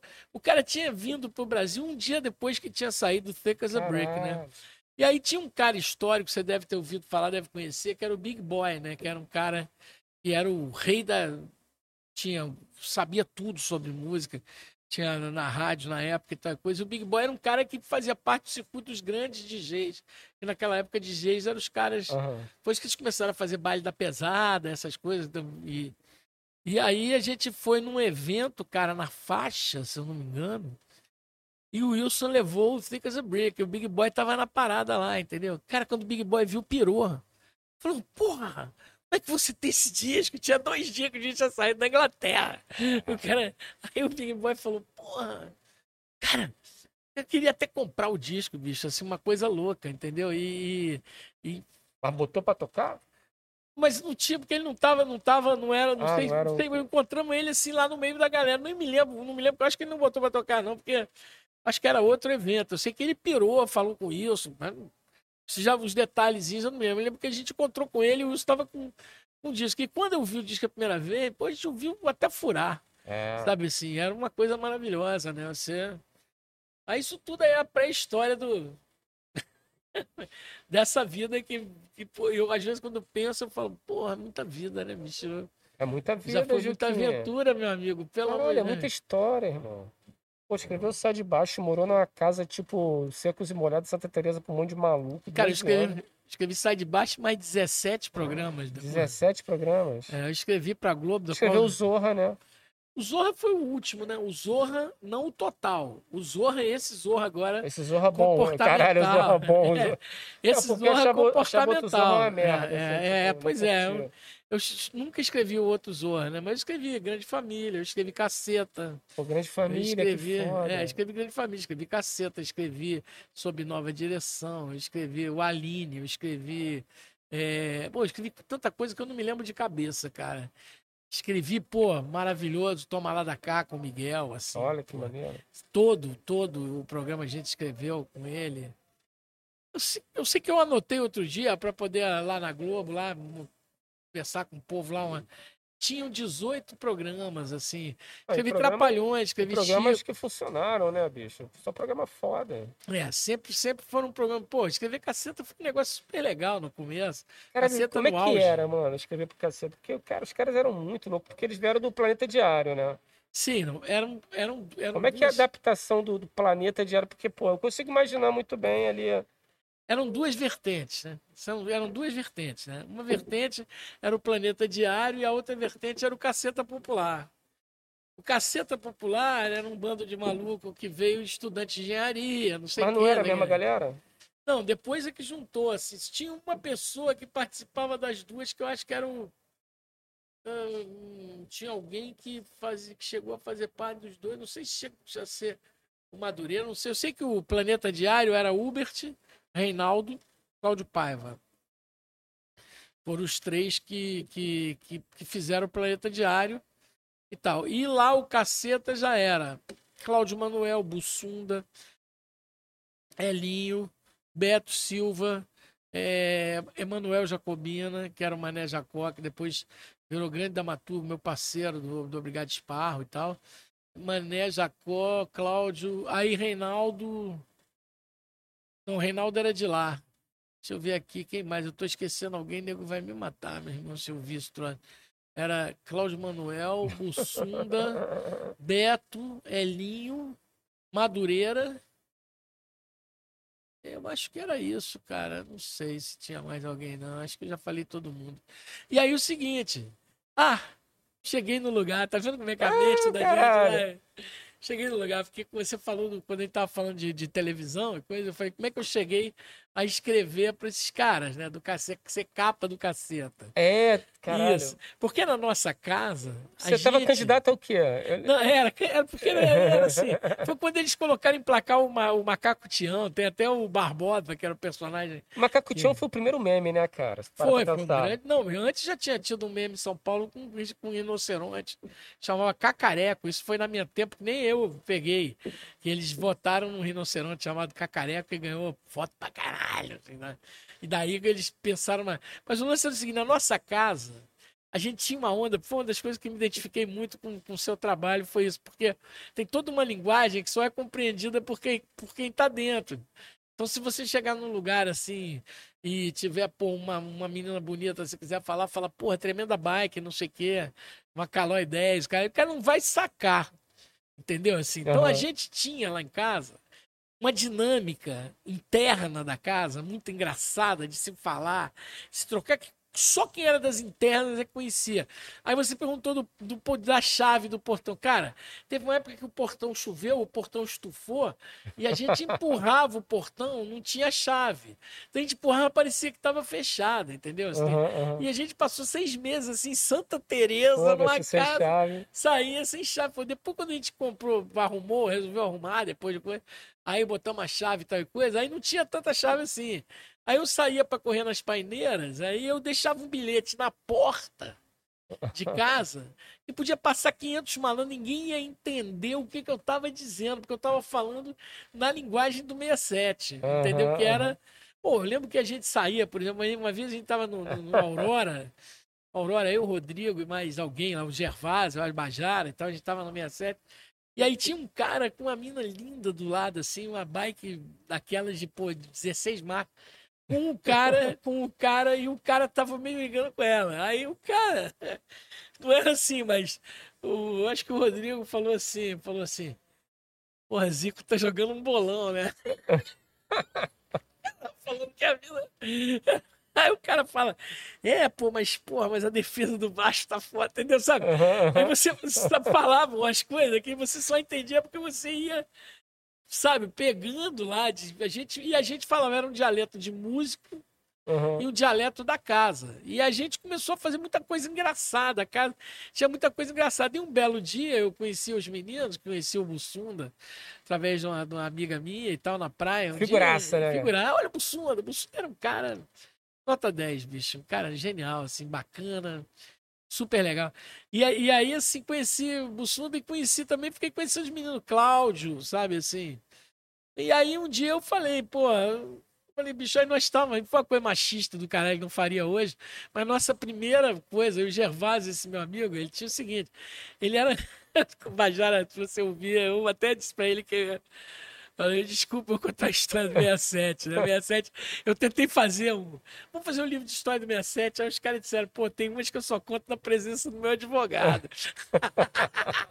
Isso aí era o seguinte, o Gervásio era assim, ele era um cara que ele era um pegador, sabe assim? Ele não era cara bonito, não, mas ele era um pegador. Desenrolava assim, tipo dentola, bem, né? Bem paga, exatamente, tipo dentola. Ele era um cara tipo esse, pô, é, é, é, feio, mas, mas, é, mas é simpático, né? Exatamente. E era bom de, de, de Desenrola, né? E aí, meu amigo, tava eu com uma amiga minha que era namorada do Humberto, que, que trabalhou, morou comigo, que é um puta músico, tá morando em Portugal, saxofonista, pô, queridão, super músico. A Graça, que, que era namorada dele, minha amicíssima e tal. E a gente resolveu o seguinte, que o Bajara tomava todas, e aí ele pegava geral, mas ele assim, um dia tava lá gata, outro dia o bicho tava uma encrenca total lá dentro, você não entendia. Aí a gente falou, Majara, é o seguinte, nós vamos ser seu alter ego. Então você tem que se tocar do seguinte, bicho. Presta atenção na gente, tá? Porque quando, quando se a gente disser cartão amarelo, calma, tem mais, entendeu? Assim, ainda tem jogo. Não precisa de decidir o jogo aos cinco do primeiro tempo. Aí nós estávamos numa, numa festa santa daqueles velhos tempos, dos anos 80. Bicho, tava assim aquela moçada bem hippie mesmo, né? Assim, né? aí tava um perigo, né, bicho? Aí tava. É assim, eu tenho vergonha de falar isso hoje. A gente hoje é politicamente correto, mas assim, era um mocreal fudido, sabe? Aham. E aí, bicho, a gente falou. E ele tomava um, e ele estudava canto, e ele tinha uma voz forte, sabe, Bajar? E aí a gente falou, Bajarinha, olha só, muita calma aí, cuidado, hein? O ambiente não tá muito. Tá muito Porque propício. ele pegava mesmo, era igual o Detola, bicho. Ele não tinha jeito. Quando você via, ele já tava. Aí, meu irmãozinho, a gente falou, aí, Bajara, cuidado, cuidado. Aí, bicho, ele com aquela voz dele, ele falou assim: tô sabendo. Aí o DJ cortou o som na hora, né? Aham. Ele falou: Isso aqui tá, isso aqui tá parecendo festa do Lago Ness. Assim, Pá! Dou essa, né? Aí a gente riu bem, caralho. Eu falei, pô, vamos fazer uma versão de Yellow River. Que depois até o. o- o- Ela é horrível. Pois é, depois até os miquinhos, eu, eu Aham. acho que a gente fez antes, tá? Eu acho, tá? Porque a gente fez a versão inteira, né, bicho? Inteira, né? Aí falava, de repente isso me acontece, parecia festa no Lago Ness. É. Quanto mais eu rezo, mais ela parece. Ela é horrível. Eu sempre tive facilidade de fazer paródia, tá? com a gente falou, isso tá legal pra caralho, vamos mandar pro caceta, cara. Vamos. Aí, vamos fazer um artigo. Os caras escrevem um artigo. A gente escreve um artigo chamado Dragões e Mocrés. Aí a gente fazia uma classificação. Era um negócio horroroso, né? Não, hoje é Mas, altamente. É, é, altamente. Mas assim, baseado, eu, eu falei, Bajara, eu vou me basear na sua fauna particular. Ai, coitado Entendeu? do Bajara. Bicho, aí. Mas então, Bajara tem muito mais em comum com o Dentola do que. Muito, muito mais. Só que É ele isso, era, é um cara, cara, um cara numérico, ele não é. Sim, mas é um médico fudido, um dos melhores médicos que eu conheço, tem uma visão de cura fudido, um cara incrível. Agora tá casadão lá com a. Ele teve. Bajara, três... tamo junto. Ele tem, o Bajara é um querido, eu amo ele, sabe? Que ele já foi médico do meu filho, cara. E tem uma história engraçada também sobre ele, incrível, mas não tem nada a ver com isso, que, eu, que é uma coisa. Mas completar isso daí. Aí o que aconteceu? Pô, eu levei uma matéria lá pro caceta. E aí eles adoraram, só que cortaram, porque a gente mandou 10 laudas de texto para eles e tal. Eles cortaram, colocaram a versão do, do Ellen River, entendeu? E aí eu, o, o Gervásio foi para a vida dele. Ele era um médico, um clientela e o caralho. Tanto que ele segurava. O Bajar era o alter, o alter ego dele. Aham, Pouca gente sabia que ele era o Bajar. Depois os amigos começaram a, a descobrir. Bicho, e eu comecei a colaborar com o Caceta. Assim, eu era músico e colaborava com o Caceta. Não- Aí um dia os caras chegaram e falaram, cara, eles foram pra televisão, aí logo no segundo ano falaram, estamos, pô, a gente tá precisando de gente para colaborar no programa. Aí formamos uma equipe que era assim, eu, foi o Emanuel Jacobina, o Mané, que já era editor da revista e tal. E por acaso, por uma questão fortuita de direção, não sei por que não chamaram ele pro programa, né? E ele, pô, depois virou um dramaturgo fudido, escreve. Foi o cara que criou Malhação, assim. Ele é outra menina, criou Malhação. Então, o cara, assim. Então, assim, aí fica, era eu, o Manel, a Cláudia Soto, que é novelista hoje, querida, nossa parceira esparrinha, entrou assim pela janela. Uma pessoa, ela tinha acabado de trabalhar com Potlas, com um grupo italiano, tinha chegado da Itália, e foi levar uma colaboração pro caceta, um texto feminino e tal. E aí o cara falou: você não quer entrar pra essa equipe aí? Aí era eu, Manel, Claudinha e o Mu Shebab. Ah, Mu, queridaço, amigão, também querido, puta música, compositor genial. Adoro as coisas do. Fiz Aí, e, e seria o César Cardoso, que é meu brodaço, hoje em dia, parceirão e tal. Só que o César tinha sofrido uma questão pessoal, tinha ficado viúva, ele estava mal. No... Aí nós fomos aprovados, bicho. Aí nós entramos, comecei a escrever o, o Caceta, aí o Renato tava precisando, aí... Quer dizer, ninguém ali era roteirista, né? Nem É, escritor. o, o Manel acho que já escrevia alguma coisa para o programa do Caceta no primeiro ano, embora ele não participasse. Até, eu acho que ele escrevia, mas ele ficou cuidando mais da parte editorial da revista, eu acho. Tenho certeza. Mas ninguém era propriamente roteirista, não. A gente começou a escrever. Aí pintou Renato, aí começamos a escrever Renato. Aí foi pintar. Aí quando teve. É, depois eu fiquei um tempo fazendo obra certa na Globo, desde 93, sabe? Dois, três tal, comecei fazendo obra certa. Quando chegou no, no Sai de Baixo, aí eu fui contratado para fazer, passando. E eu ia te dizer, você perguntou como é que era o Sai de Baixo, no primeiro dia de Sai de Baixo, meu amigo, eu fiquei 28 horas dentro da, da redação. Fiquei igual Caralho, vocês lá com, com o Otávio lá, entendeu, bicho? Porque nós, nós, o Sai de Baixo teve uma característica, foi um programa que trabalhou pelo menos dois anos que eu me lembro, sem frente. A gente não tinha frente. Sabe assim? Escrevia pro dia não? Né? Escrevia pra semana. Era ah, um negócio meio assim. E aí, assim. Eu é... sei bem o que, que é isso. É, pois é. E aí a gente, pô, é pro programa de televisão todo mundo esperando. E no dia que a gente entrou, foi um dia que o Daniel derrubou um programa, até de uma forma correta. Era um programa logo no início e aparecia o espectro do pai da Magda.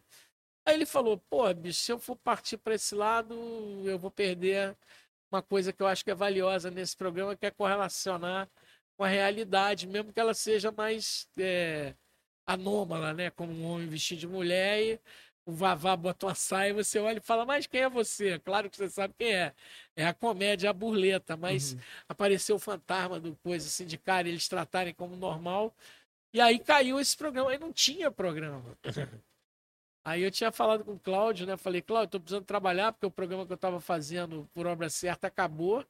Era um revival do Renato, que era gravado no Teatro Fênix. Aí o Cláudio falou, cara, vai lá, acerta no RH lá um salário que você achar legal, justo e tal. E eu me lembro que eu fiquei amarradão, que foi pô, o maior salário que eu tinha conseguido naquele tempo era três pontos. três contas. Isso aí, 90 e tal. Com esses três contas, eu pagava o aluguel da minha casa. Total, fora, total. Fora com as, com as coisas que eu ganhava de, de... Eu, eu, lembro que um dos três contos valia pra é. caralho, assim. Pô, o aluguel de um apartamento de dois quartos, que no Maitá, do lado onde eu moro, custava 600 reais. É. E essa é. parada de, de salário é muito doido, né? Porque eu lembro que o Deltola trabalhou num lugar que, que a galera toda ganhava 400 reais ali. A galera toda ganhava. E na época, 400 reais não, não era, era uma merda, assim, sabe? Tipo, já não era bom. Acho que nunca foi, na real, como salário, assim, mas era, era uhum. ruim. E aí, cara, um maluco que trabalhava com ele passou a ganhar 600, que também não era bom. Mas aí a galera ficava assim, pô, tá ganhando 600 pratas. então, porque é a referência que tu tem, né, bicho? É isso. Aí se tu dobrar, 800 também não era um bom salário, mas, pô, tu ganha o dobro. Cara, eu lembro que eu trabalhava numa escola, eu tinha, eu fazia show, fazia gigo, fazia não sei o que, não sei o que, não sei o que, não sei o que. E ganhava aí dois e pouco, não sei quanto é que eu ganhava. Cara, juntava. isso nos anos 90 era dinheiro pra caralho. É, juntar, não, aí eu morava em Santa Teresa, a gente dividia o aluguel por quatro, era um negócio. O aluguel ela devia ser 500 prata no máximo. É, não, pra cada um dava isso aí, uns 400, sei lá quanto é que dava pra cada um, não sei, porque era uma casa de, porra. Gigante. Né? Quatro né? quartos, dois andares, quintal lá no fundo, não sei o que e tal. E eu lembro que é o seguinte, que quando eu e aí eu comecei a fazer várias coisas, comecei a colaborar. Eu ganhava uma grana pela colaboração do caceta, fazia um jingle, fazia não sei o que, não sei o que. Ficou bem na fita, hein, cara? Fiquei bem, não. E aí eu comecei, eu lembro que eu escrevi telepiada pro caceta. Eu, César, escrevia piada de rádio e eu escrevia telepiada. Você ligava. Escutava piada. Ligava o um número, o cara falava, você ligou para a telepiada, caceta planeta? Ah, ah, o fulano, não sei o que. Aí você pegava as revistas e adaptava, criava alguma coisa e fazia. Foi uma escola, eu aprendi a fazer aquele troço ali, aprendendo mesmo e tal. Eu vejo que hoje em dia tem muita. Eu estou fazendo, inclusive, um curso de série. Seríssimo, estou perdendo aula hoje, inclusive, mas eu vou ver gravar. Valeu, valeu, Juca. Não bota o Juca na recuperação, não. Sacanagem. Cara, é assim, mas, mas a gente não, não tinha curso assim. Quando apareceu, eu fiz um curso, realmente eu fiz um curso em 83, com figuras históricas, o Joaquim de Assis, que é meu amigo até hoje, e a Lenita Plochinski, que é a mãe da Maria Mariana, que foi a mulher que escreveu Malu Mulher. Esses caras escreveram Rock Santeiro, essas coisas assim, mas não existia essa onda de você chegar e. Pô, é, tem, tem gente com 20 e poucos anos que já é, sabe? E abrindo um parênteses aí de curso, ó. Tá rolando o Molus Class, hein? Molus Class? É, Molus Class de roteiro. Pra galera que quer começar a escrever o roteiro, mas não sabe nem como, por onde seguir e tudo mais. Então já se liga aí, Molus Class. Eu vou deixar um link, ainda não tá embaixo, mas depois eu vou colocar um link. Quem quiser depois deixar um comentário. Vão ser cinco aulas de duas horas.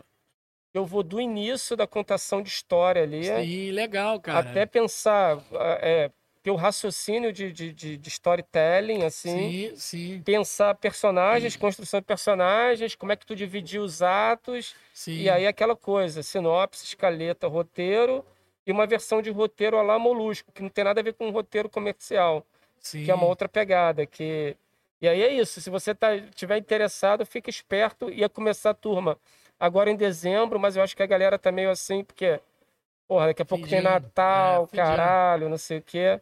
E aí eu tô pensando em empurrar esse negócio para janeiro, mas quem tiver interessado, deixa um comentário aí.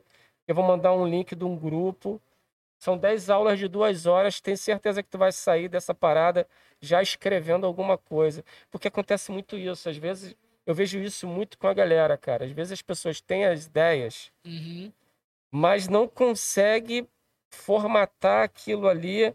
Não é só formatar de, de, de escrita, não. Formatar mesmo de tempo, de ritmo, Uhum. como é que ela pensa aquele negócio ali. Aí eu vou tentar ajudar um pouquinho com que. É, eu que lembro, eu lembro que quando eu fiz essa oficina, eu escrevi uma história, um conto sobre um longe. Escrevi um conto, um conto sobre uma coisa que aconteceu incrível comigo. E aí eu roteirizei esse conto.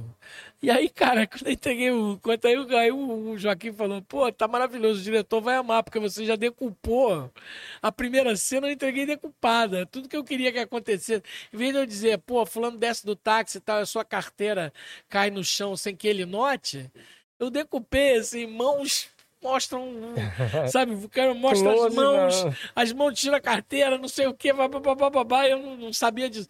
Essa diferença que é a questão de escrever, que a gente tem. Agora, a primeira coisa que eu acho que você tem que fazer, que é uma coisa que você tem, que que assim, você tem que ter uma, uma boa cabeça para pensar ideias e, e eu acho que trabalhar em equipe com roteiro, e que eu acho que a gente aprendeu isso muito na televisão, eu aprendi, assim, você tem que, você tem que ser apegado à sua ideia até o limite de que aquilo serve para o que você está precisando.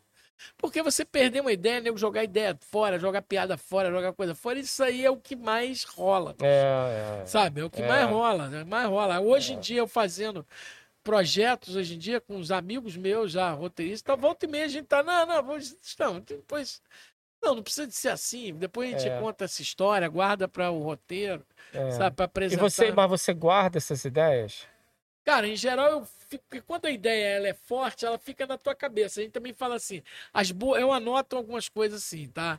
Pô, no Zorra, meu velho, que era um programa que. O Zorra, os números são estratosféricos, esse Zorra nosso aí. Aham, aham. Eu não cheguei a trabalhar com a Karina, né? A Karina, quando ela entrou, já tinha ido escrever Cine Hollywood.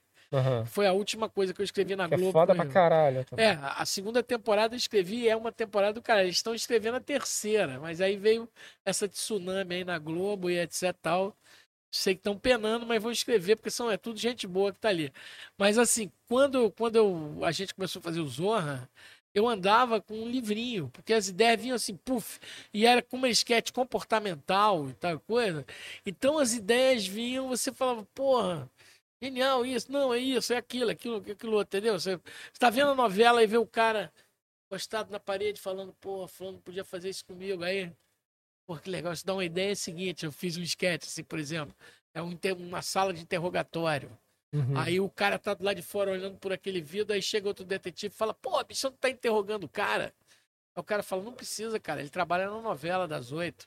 Aí Fala tá o cara- sozinho. Aí tá o cara encostado na parede dizendo: eles não vão saber que eu matei fulana e roubei o dinheiro dela e levei pra não sei onde. Entendeu? Mas isso aí foi assim, eu vendo, falei, "Porra, olha só, isso Isso tá- é genial, velho. como isso vieram milhões de esquetes, vieram assim.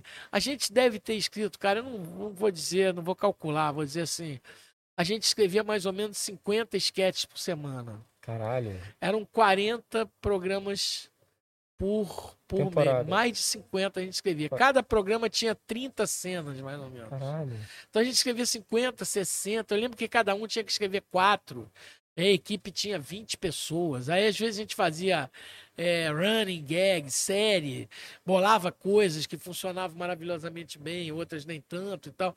Fazia música, fazia tudo. Cara, eu vou dizer para você, nos cinco anos, eu acredito que o Zorra tenha feito 5 mil sketches, cara. Assim, produzido, produzido. E, e, sabe o que, que me, sempre me chamou muita atenção no Zorra, velho? É que às vezes o sketch durava, sei lá, 10 segundos. E Sim. era uma produção do Caralho. mas isso aí, quem, quem, tinha essa característica era o Tá No Ar, né? O Tá No Ar que tinha um sketch que durava um segundo e custava 120 ah, mil é reais. É verdade, brother. É, tá No Ar, é. o Tá No Ar que é que era assim, que é durava, é, durava. É, os, já, os Zorra a gente já tinha mais limitação de produção, porque era, que era grande. É verdade, é verdade. Entendeu? Era uma coisa, mas assim, mas as qual ideias... É aquele, qual é aquele que, que é do Lampião, que é genial, cara? As do Lampião do Zorra, cara, você tá diante do cara que escreveu 90%. Puta que pariu, toca aqui. mas então, aquilo dali é uma puta produção pra mim. Pá, primeiro, o primeiro do Lampião foi o que ele quer o Terra em Transe, né? Quero, quero Terra em Transe, não quero Deus e o Diabo. Deus e o Diabo. Que era rodando foi a partir de um papo que a gente teve, foi no primeiro programa, que é aquele papo assim, pô, cangaceiro é metrosexual, né? Porra, eu tô escrevendo até um aquela, projeto. Aquela porra não é super produção, que deveria produção. Não, mano. eu tô escrevendo um projeto agora. Não, e foi o primeiro programa do Zoa, cara. O programa do Zoa, o primeiro foi, ah, o quadro que a gente apresentou no M. Foi um negócio que impactou. Eu achei que o Zorra ia levar aquele M por causa desse quadro, que era o primeiro quadro do primeiro Zorra novo. Era o seguinte, bicho dois helicópteros assim ah, por cima do mar assim é, entrando assim no, no, Rio de Janeiro e tal aí os caras paravam em cima do, do, do terraço de um prédio fuderoso no centro da cidade aí descia os caras de corda assim aí Aí tinha uma reunião, assim, numa mesa, assim, de, de, de de executivo. Aí os caras quebravam, assim, o vidro. Aí os caras entravam dentro, assim. O cara falava assim, troca 100. Aí o cara dizia assim: não, não, não. Aí os caras abortavam a missão, aí voltava tudo, subia todo, pegava helicóptero e ia embora. Então, isso. essa porra que eu tô falando, velho. Mas isso. isso tá me ouvindo? Tá, né? Essa, por, essa porra que eu tô falando, cara, é uma puta que se gasta mas, pra fazer um negócio. Não, mas isso aí foi o, o primeiro sketch para abrir. Sempre o primeiro Gastaram sketch. o orçamento da temporada não, toda. Né? Sempre o primeiro sketch do ano tinha que ser um troço impactante. A gente começou a. Teve, foi, teve um que foi maravilhoso, que foi um a gente fez junto, que foi uma versão quando entrou a Zica, que era o Zica, Zica, Zica, que era a música do Raul Seixas, né? É, como é que é? Não me lembro como é que era, bicho, mas era engraçado pra caralho. Aí falava assim: Pegou o pai do padeiro, meu, meu irmão, meu tio e avô, a prima que veio a passeio, e o Vinícius, meu primo, meu filho, do meio. Pegou a Zica, pegou. Zica, Zica. Pegou, pegou a mãe do doleiro, o pai, meu pai, o avô, meu filho, a prima que veio a passeio. E o Vinícius, meu filho do meio. Aí tá o moleque todo fugindo assim. E o pai e a mãe tomando conta. Assim. Todos os primeiros esquetes, os primeiros esquetes eram era foda. Geniais. Agora eu lembro, assim, esquetes do, do, dos, dos cangaceiros. Teve um nosso que rodou o mundo e voltou. E o pessoal é, do Bozo estava usando como, como, como ah, exemplo. Que era, que era aquele que, assim, tá todo mundo para fuzilar. Fui eu e o Lobato, meu, meu, meu parceiro. Estamos, inclusive, escrevendo um projeto de humor que é, são uns cangaceiros Sabe assim, totalmente. A gente pensou um pouco, estamos até fazendo isso nesse momento. Maneiro, tá, maneiro. Aí é o seguinte, assim, os caras estão juntos. Aí os, a volante vai essa. Você deve ter visto, isso rodou o Brasil inteiro. A volante vai matar os caras, tá todo mundo assim no paredão. Eu que escrevi a partir da ideia com o Lobatinha, a gente conversando. Aí os caras estão no paredão. Aí o cara fala, preparar, apontar. Aí o cara fala assim: Peraí, seu menino, você não é filho de Tonico Celeiro, que é irmão não sei o quê. O cara fala, não, eu sou irmão do primo do tio, que é não, que o outro. Aí começa a onda, pô, então você é meu pai, não, eu sou não sei o quê. E o cara falava assim, porra, então é o seguinte, vamos parar com isso e vamos tomar uma cerveja que matar parente, dar um azar desgraçado. Aí saía. Era muito legal, isso era genial. Tinha um outro que tem um que era genial, que rodou pouco, que eu adorava, que era o seguinte o Lampião estava começando a carreira dele. Aí ele entrava numa fazenda, era ele numa fazenda. Uhum. Aí ele falava: Fulano, Pra vocês não esquecerem quem eu sou, eu mandei fazer aqui os cartãozinhos aqui, tome aí. Aí o cara ali, o cartão tava escrito Lampião, rei do cagaço. Você não sei se você viu isso, eu te mando esse sketch pra tu ver. Aí o cara falava, Lampião, aí tudo começava a rir. Aí ele falava, porra, o que, que, é isso? Olha o respeito. Ele falou, desculpa, mas tá escrito aí, isso aí, aqui, o rei do cagaço. Aí ele chamava, os caras davam um esporro, falava, porra, cara, você. O cara falou, você não falou que aquele cara saiu lá de xorroxó não era o melhor. Mas ele é bom, ele só errou a letrinha, uma letrinha desgraçada. Aí, ficou, aí o cara fala: Ixi, capitão, o problema é nós redistribuindo 50 mil cartãozinhos desse pelo sertão inteirinho. Aí os caras vão ter que buscar tudo. Bicho, era engraçadão. O cara ainda saiu o cara dizendo assim: assim foi a verdadeira história de Lampião, o rei. Aí ele parava assim, aí fazia uma meta, né? Olhava para o coisa e falava assim: o rei de quê? De que o cara? Não, do cangaço, o locutor falava, do cangaço. A gente fez uma série de lampião grande, sabe? Assim, eu fiz, eu fiz muita coisa também, assim, pedindo, pô, fiz coisa de. Muita coisa que eu fazia era de macumba também, engraçado e tal, uhum. coisa, as coisas. Tipo, o cara. Uma delas foi o cara tocando, aí o cara recebia o preto velho, assim. Aí começava a falar.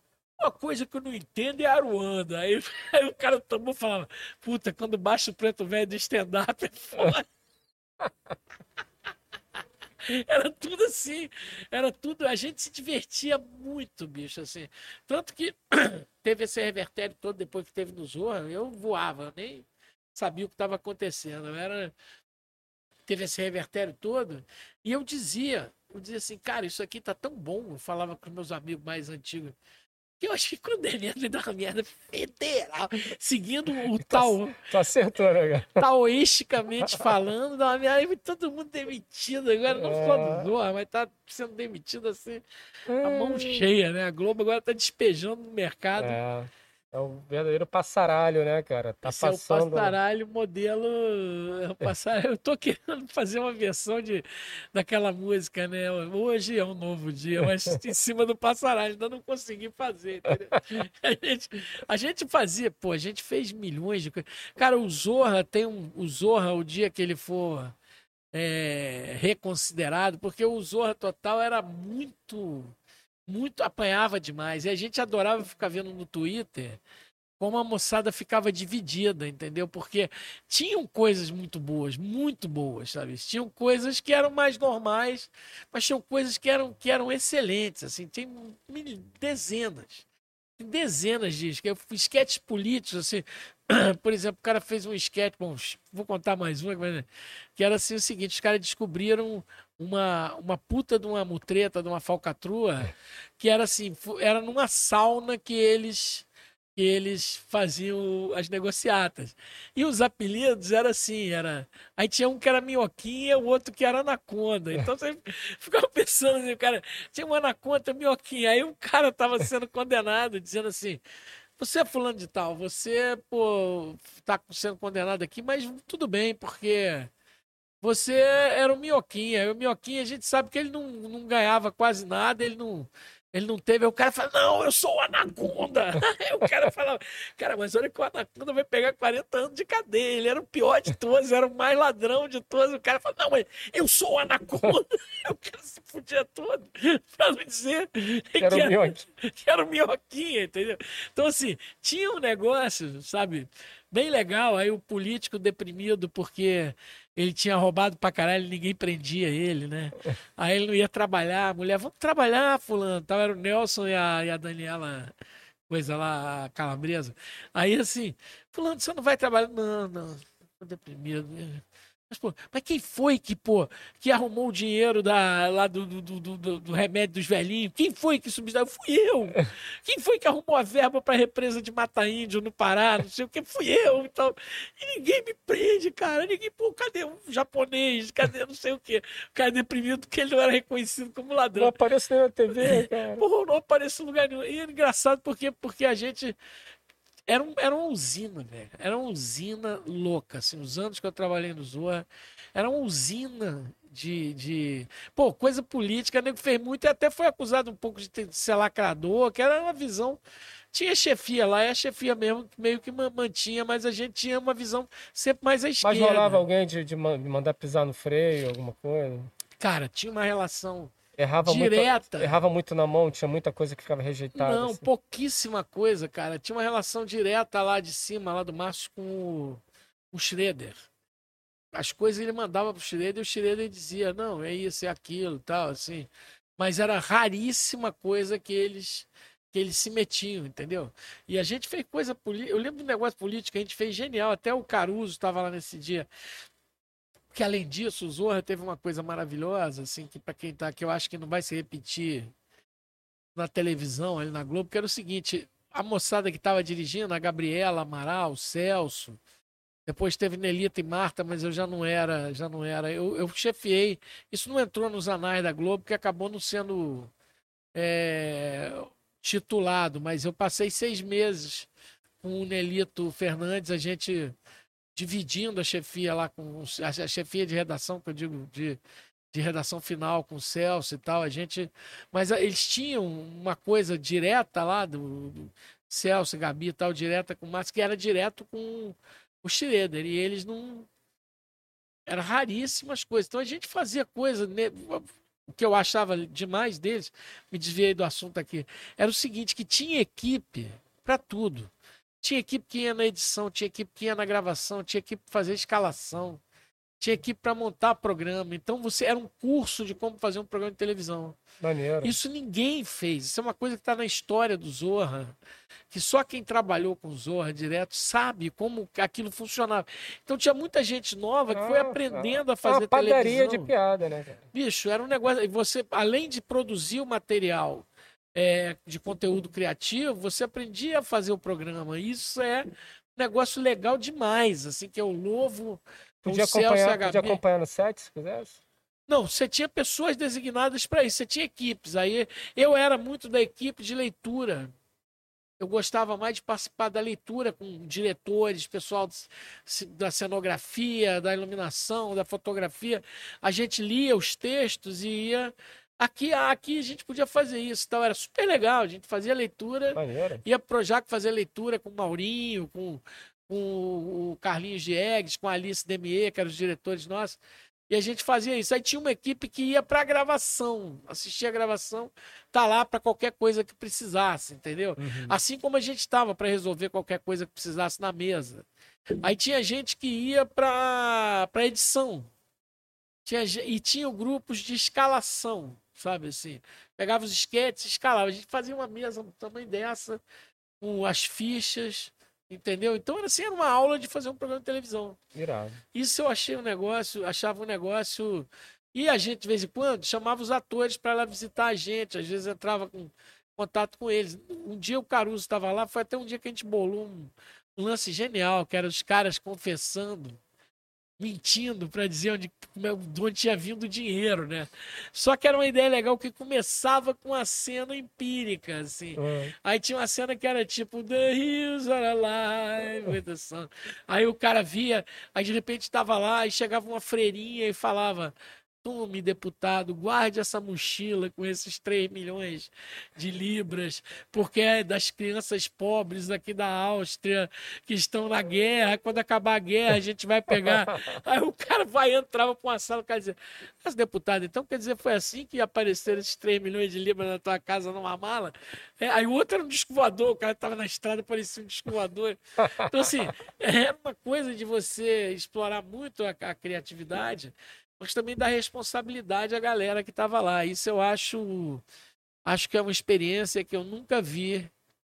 Maneiro. Sabe, eu acho que o, lá o, o Tá no Ar tinha um pouco disso também, né? E que eu, que eu não participei diretamente do Tá no Ar, mas tinha muita muita construção em torno, era um programa que era construído pela, pela, pela equipe, né? Toda a equipe, a equipe era muito unida, muito querida, tanto que a gente eu lembro, eu lembro que o Zorra, essa, esse, esse novo Zorra aí, eu fiquei viciado, cara. A parada. Eu falei, cara, ainda mais depois que eu te conheci. Eu falei, caralho, você chega a ver o nome do jogo, que lá. Porque ele já era, tipo, não vi, não gostei, né? O pessoal já é, tinha. eu tinha, tinha, tinha sketch que falava foda, tinha outros que falavam, hum. É, é, tem. Eu tinha outros que falavam assim, caralho, gastou dinheiro, hum. Aí tem outros que falavam, "Cara, Mas você imagina o seguinte, né, bicho? 32 não, loucura, velho. quadros por, se... por É semana. loucura, loucura, bro. Não tem como você- você Não, não tem como acertar no ângulo todo. Não, e aí você acerta no conteúdo da piada, mas aí não, não ficou legal a, a. Quando gravou, a gravação não ficou É, legal. tem isso, aí né? você- Porque o humor tem isso, né, cara? Às vezes no roteiro tá maneirão, mas tu, porra, a direção às vezes não é o que tu espera. Assim, às vezes o, o, o próprio o elenco mesmo ali Sim. dá, dá, dá uma patinada. Mas, cara, é isso. Tu tá ligado que o Barca Furada é um podcast que as pessoas podem ir no banheiro, né? Ah, pode ir no banheiro? Pode. Então eu vou no banheiro, Tranquilo. dois minutos. Se tu quiser fazer um merchan no meu livro, dá uma olhada. quiser Ah, comentar, sim. Tu tá. Pra onde? Sabe, tá lá, cara. Peraí, galera, já volto já, só um minuto. Olha só, galera. Deixa, deixa o Molusco passar para não atrapalhar. Pô, o livro do Molusco, cara, é um livro que eu, eu amei de paixão, porque eu já gostava muito das histórias que o Molusco tem umas ideias geniais para dar cambalhota. Se você é roteirista e agora, inclusive, ele vai fazer o, a oficina de roteiro dele e tal, cara, acho que ler e ouvir as histórias do Molusco é muito interessante para você ver como é que o cara consegue dar plot twist nas histórias com a facilidade que o Molusco faz, entendeu? Além de que esse livro é uma peça linda. Eu tô até querendo comprar outro para dar de presente para um amigo meu. Sacou? E aqui, ó. E essa cor verde é sensacional, assim, mas ele falou que essa cor era a cor da mosca varejeira, mas não é. Isso aqui é a cor de uma salsicha. E o. Não sei se foi ele ou foi o Dentola, que comeu. Dentola é um personagem fantástico. O melhor parceiro do Molusco e tal. Isso aqui é a, é a cor da, da salsicha que o Dentola comeu. E se você quer saber o que aconteceu com o Dentola com a salsicha de mosca varejeira, procura o livro do Molusco. Ele vai dizer onde é que é que acha, porque ele me- me mandou fazer o mecha, mas não me explicou como é que eu faço. Isso aí. Direto? Não, porque Pode continuar, pode continuar falando, não tem problema não. depois você edita isso. Ou isso fica direto mesmo. Ah, tá ao Tá ao vivo? vivo, estamos ao vivo. Pode bicho. ficar diretão. Pode mandar o recado que você quiser. Olha, o meu recado é, pô, é que todo mundo continue segurando a onda, porque essa porra vai melhorar, vai melhorar, tá? Não tá fácil não, entendeu? Então vamos segurar essa onda, ainda mais quem é ligado à, à parte que, que eu sempre vivi a minha vida, que é cultura, que é criação, que é música, que é cinema, que é teatro, que, que é dança, que é artes plásticas, visuais, o que for. A gente está passando por um momento muito complexo, mas a gente vai vai virar essa parada, entendeu? Assim, legal prestigiar tudo que vocês curtam em termos de cultura, sabe? Pô, vai ver lá, vê os, pô, entra na, na internet, assiste os podcasts da galera. A galera tá podendo se expressar à vontade com tudo, né? É, vai, assiste, entra no, no, no SESC, que é o nosso Ministério da, da Cultura Verdadeira, entendeu? E assim, prestigia, tá lá. Você vai, por exemplo, se você assistiu os programas de música do SESC, você vai, vai ver que o Brasil tem gente fazendo música, desde os DJs até os caras que tocam viola caipira, cara, e passando por todos, o Brasil tá cheio de música boa rolando aí no espaço. Entendeu? A gente tem que estar ligado. Isso aí. Falei a pampa aqui. Falei do Porra. seu livro, mas eu não sei. Como é que é que faz pra comprar o teu livro mesmo, cara? Moluscomics.com.br Isso, Molos Comics. E seguinte, Tava falando que isso aqui é da cor da, da salsicha que o Dentola comeu. exatamente, exatamente. Quem quiser saber de onde veio. Porra, inclusive esse conto tem aqui a gota. Esse, Aqui, e tem o outro também que é legal, que é o da menina que era sobrinha do cara, né? Não tem o outro lá na frente? Ah, lá na frente. Tem o outro do tio não sei quem, que é o tio lá da... Zebu Cósmico, deve ser o Zebu Cósmico. Deve ser, né? Que é a o- sobrinha do prefeito. a É, que aí fala, pô, você tá falando da- do cachorro quente do, Ah, é, não, esse é o. Como é que é, cara? É o. das duas meninas. É, é o Dentola Juan. Dentola, Juan. Porque o Dentola teve isso, né, cara? Ele teve, ele foi diagnosticado com síndrome de Dom Juan. Ah, ele foi mesmo? Foi, cá, me brother. diga uma coisa, já que ele tá falando disso. Eu tava vendo outro dia aqui, assistindo aqui o Barca Furada, e aí eu vi você falar alguma coisa como se o trailer 69 foi uma história real. Foi uma história, cara. Foi uma história real, velho. É. O que que é isso, bicho? Mas olha só, no, o, veja bem, Sim. foram... Foi baseado em Não, fatos foi- reais. Tem os parafusos apertados ali. Baseado em fatos Baseado, reais. mas tem os parafusos apertados, mas assim, foi a lata remanescente que um cara ficou com várias latas. O isso, o Evandro. Então, assim, ele não tinha muitos amigos, né? é que era mais intrigante, né? Porque, pô, mano. A gata foi inserida só pra dar um. Não, a gata existe. Existia? Existia, cara. Sim. É um hippie velho com a, com a gata nova. Maravilha, velho. É. E, cara, o cara, pô, vai, no ritmo, como é que tu vai sozinho na lata daquela, com algumas latas? Dura anos, né, cara? Dura É. anos. Agora, diga uma coisa pra mim. Quando você, quando termina e vocês voltam lá no trailer 69, a mulher fala que ele foi embora? Então, esse trailer foi pra Rir das Ostras. Sim.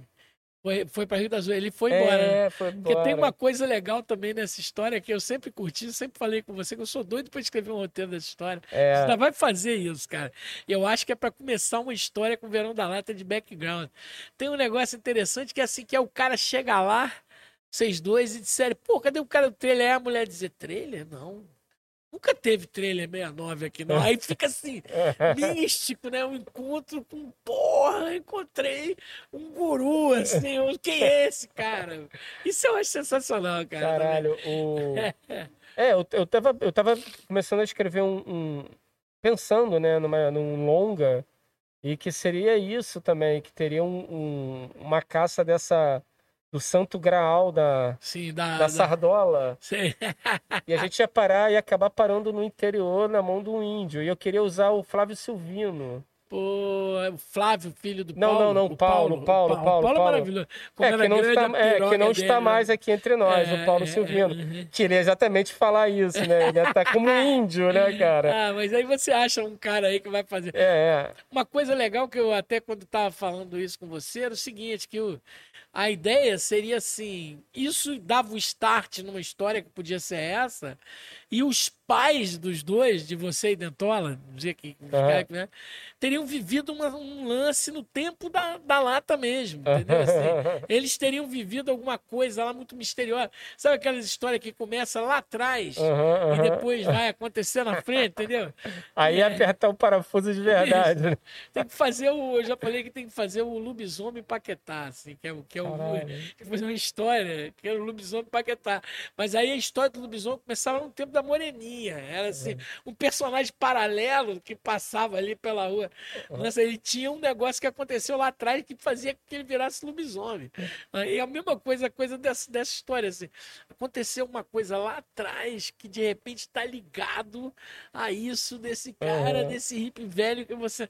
Mas aí quando, tem, quando tem, termina a história que vocês. Agora você está dizendo, eu ficava pensando assim, pô, se essa história terminasse com. Porra, Trailer. será que isso aconteceu ou não aconteceu? Cara, será que eu vivi isso ou não vivi? Isso é legal. Isso E a, e a- e a coroa vendedora de incenso queria realmente fazer o dentola, mano. Queria fazer o dedo. Acho que... Mas ela achou que.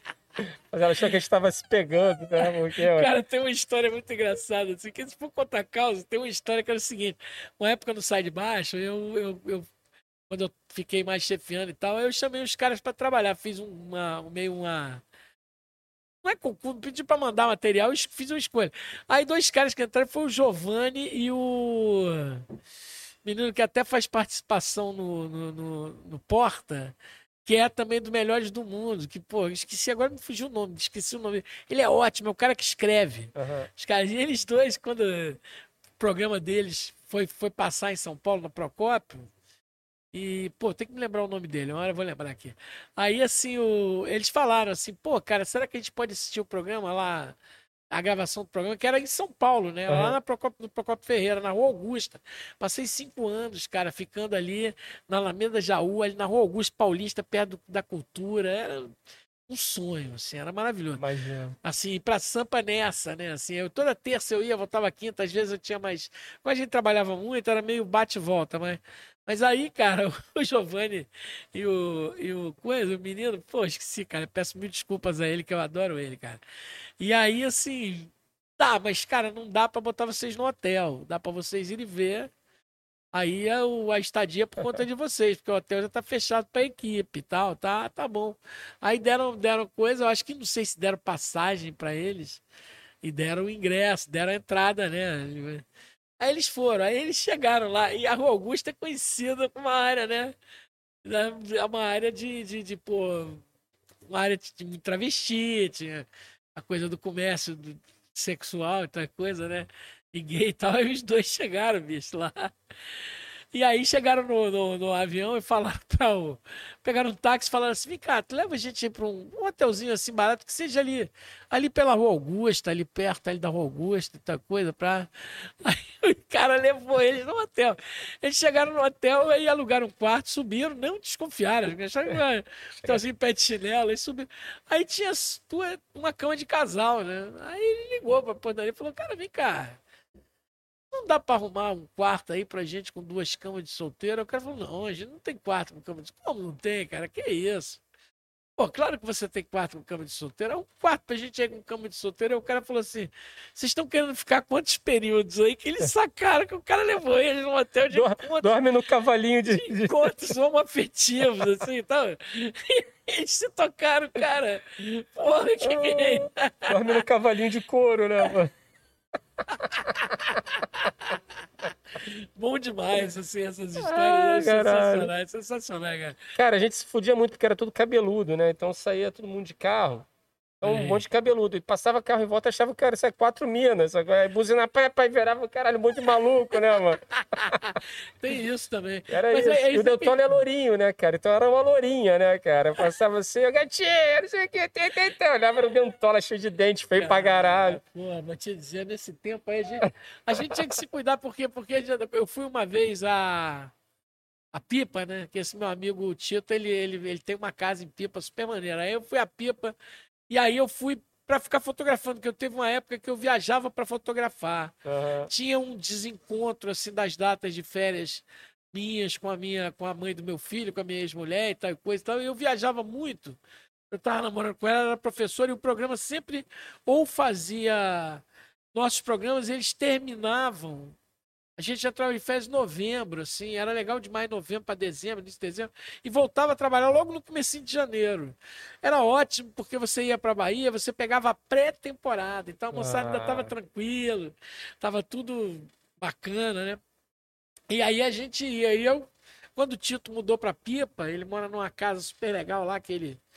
As histórias do Tito é um cara que ele vale um programa inteiro desse. Aí eu, pô, alugava o carro, né? Aí ficava na casa dele, aí de manhã tomava um café ali, não sei o que e tal coisa.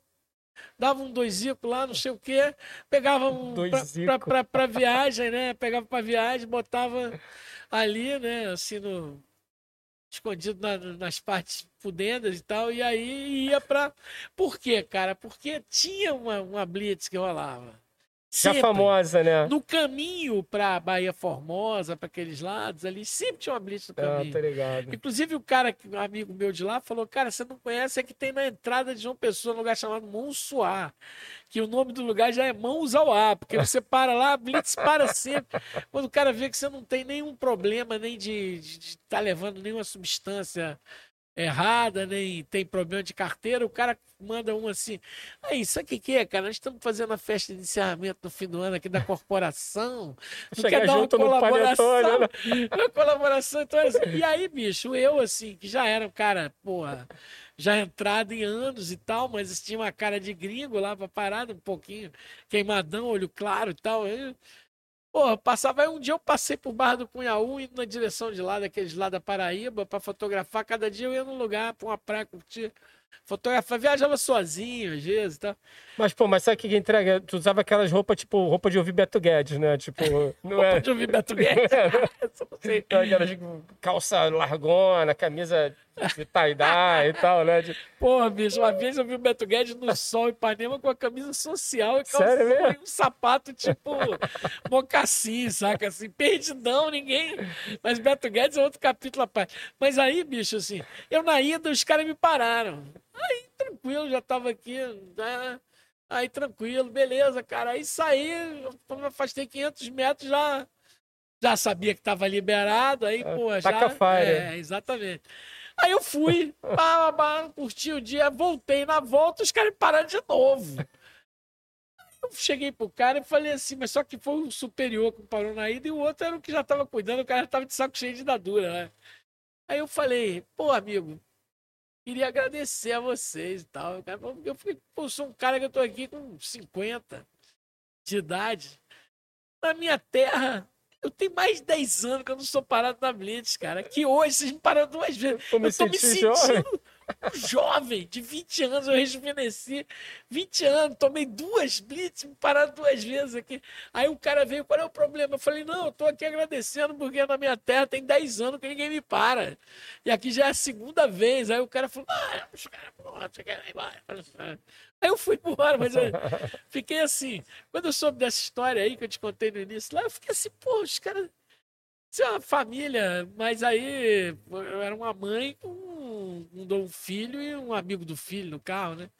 Muito louco isso, de, de, de- de- esse tipo de abordagem existia ainda hoje, né? Mas, mas é, acho- cara, existe, existe. Pô, Gordete, cara, parou uma vez viajando também, carro lotado de coisa, assim. O Gordete não, tá, tava, não tava, obviamente, tava acompanhado de, de substâncias, Uhum. mas estava muito bem malocado. O que acontece, cara? O cara tirou a porra do carro todo, porque ele tinha certeza que tinha. Sim, sim. Gordete com porra do olho de pirata do caralho, aquele olho de vidro vermelho, né? O cara sabia que tinha, cara. O cara falou, não, eu sei que tenho, caralho.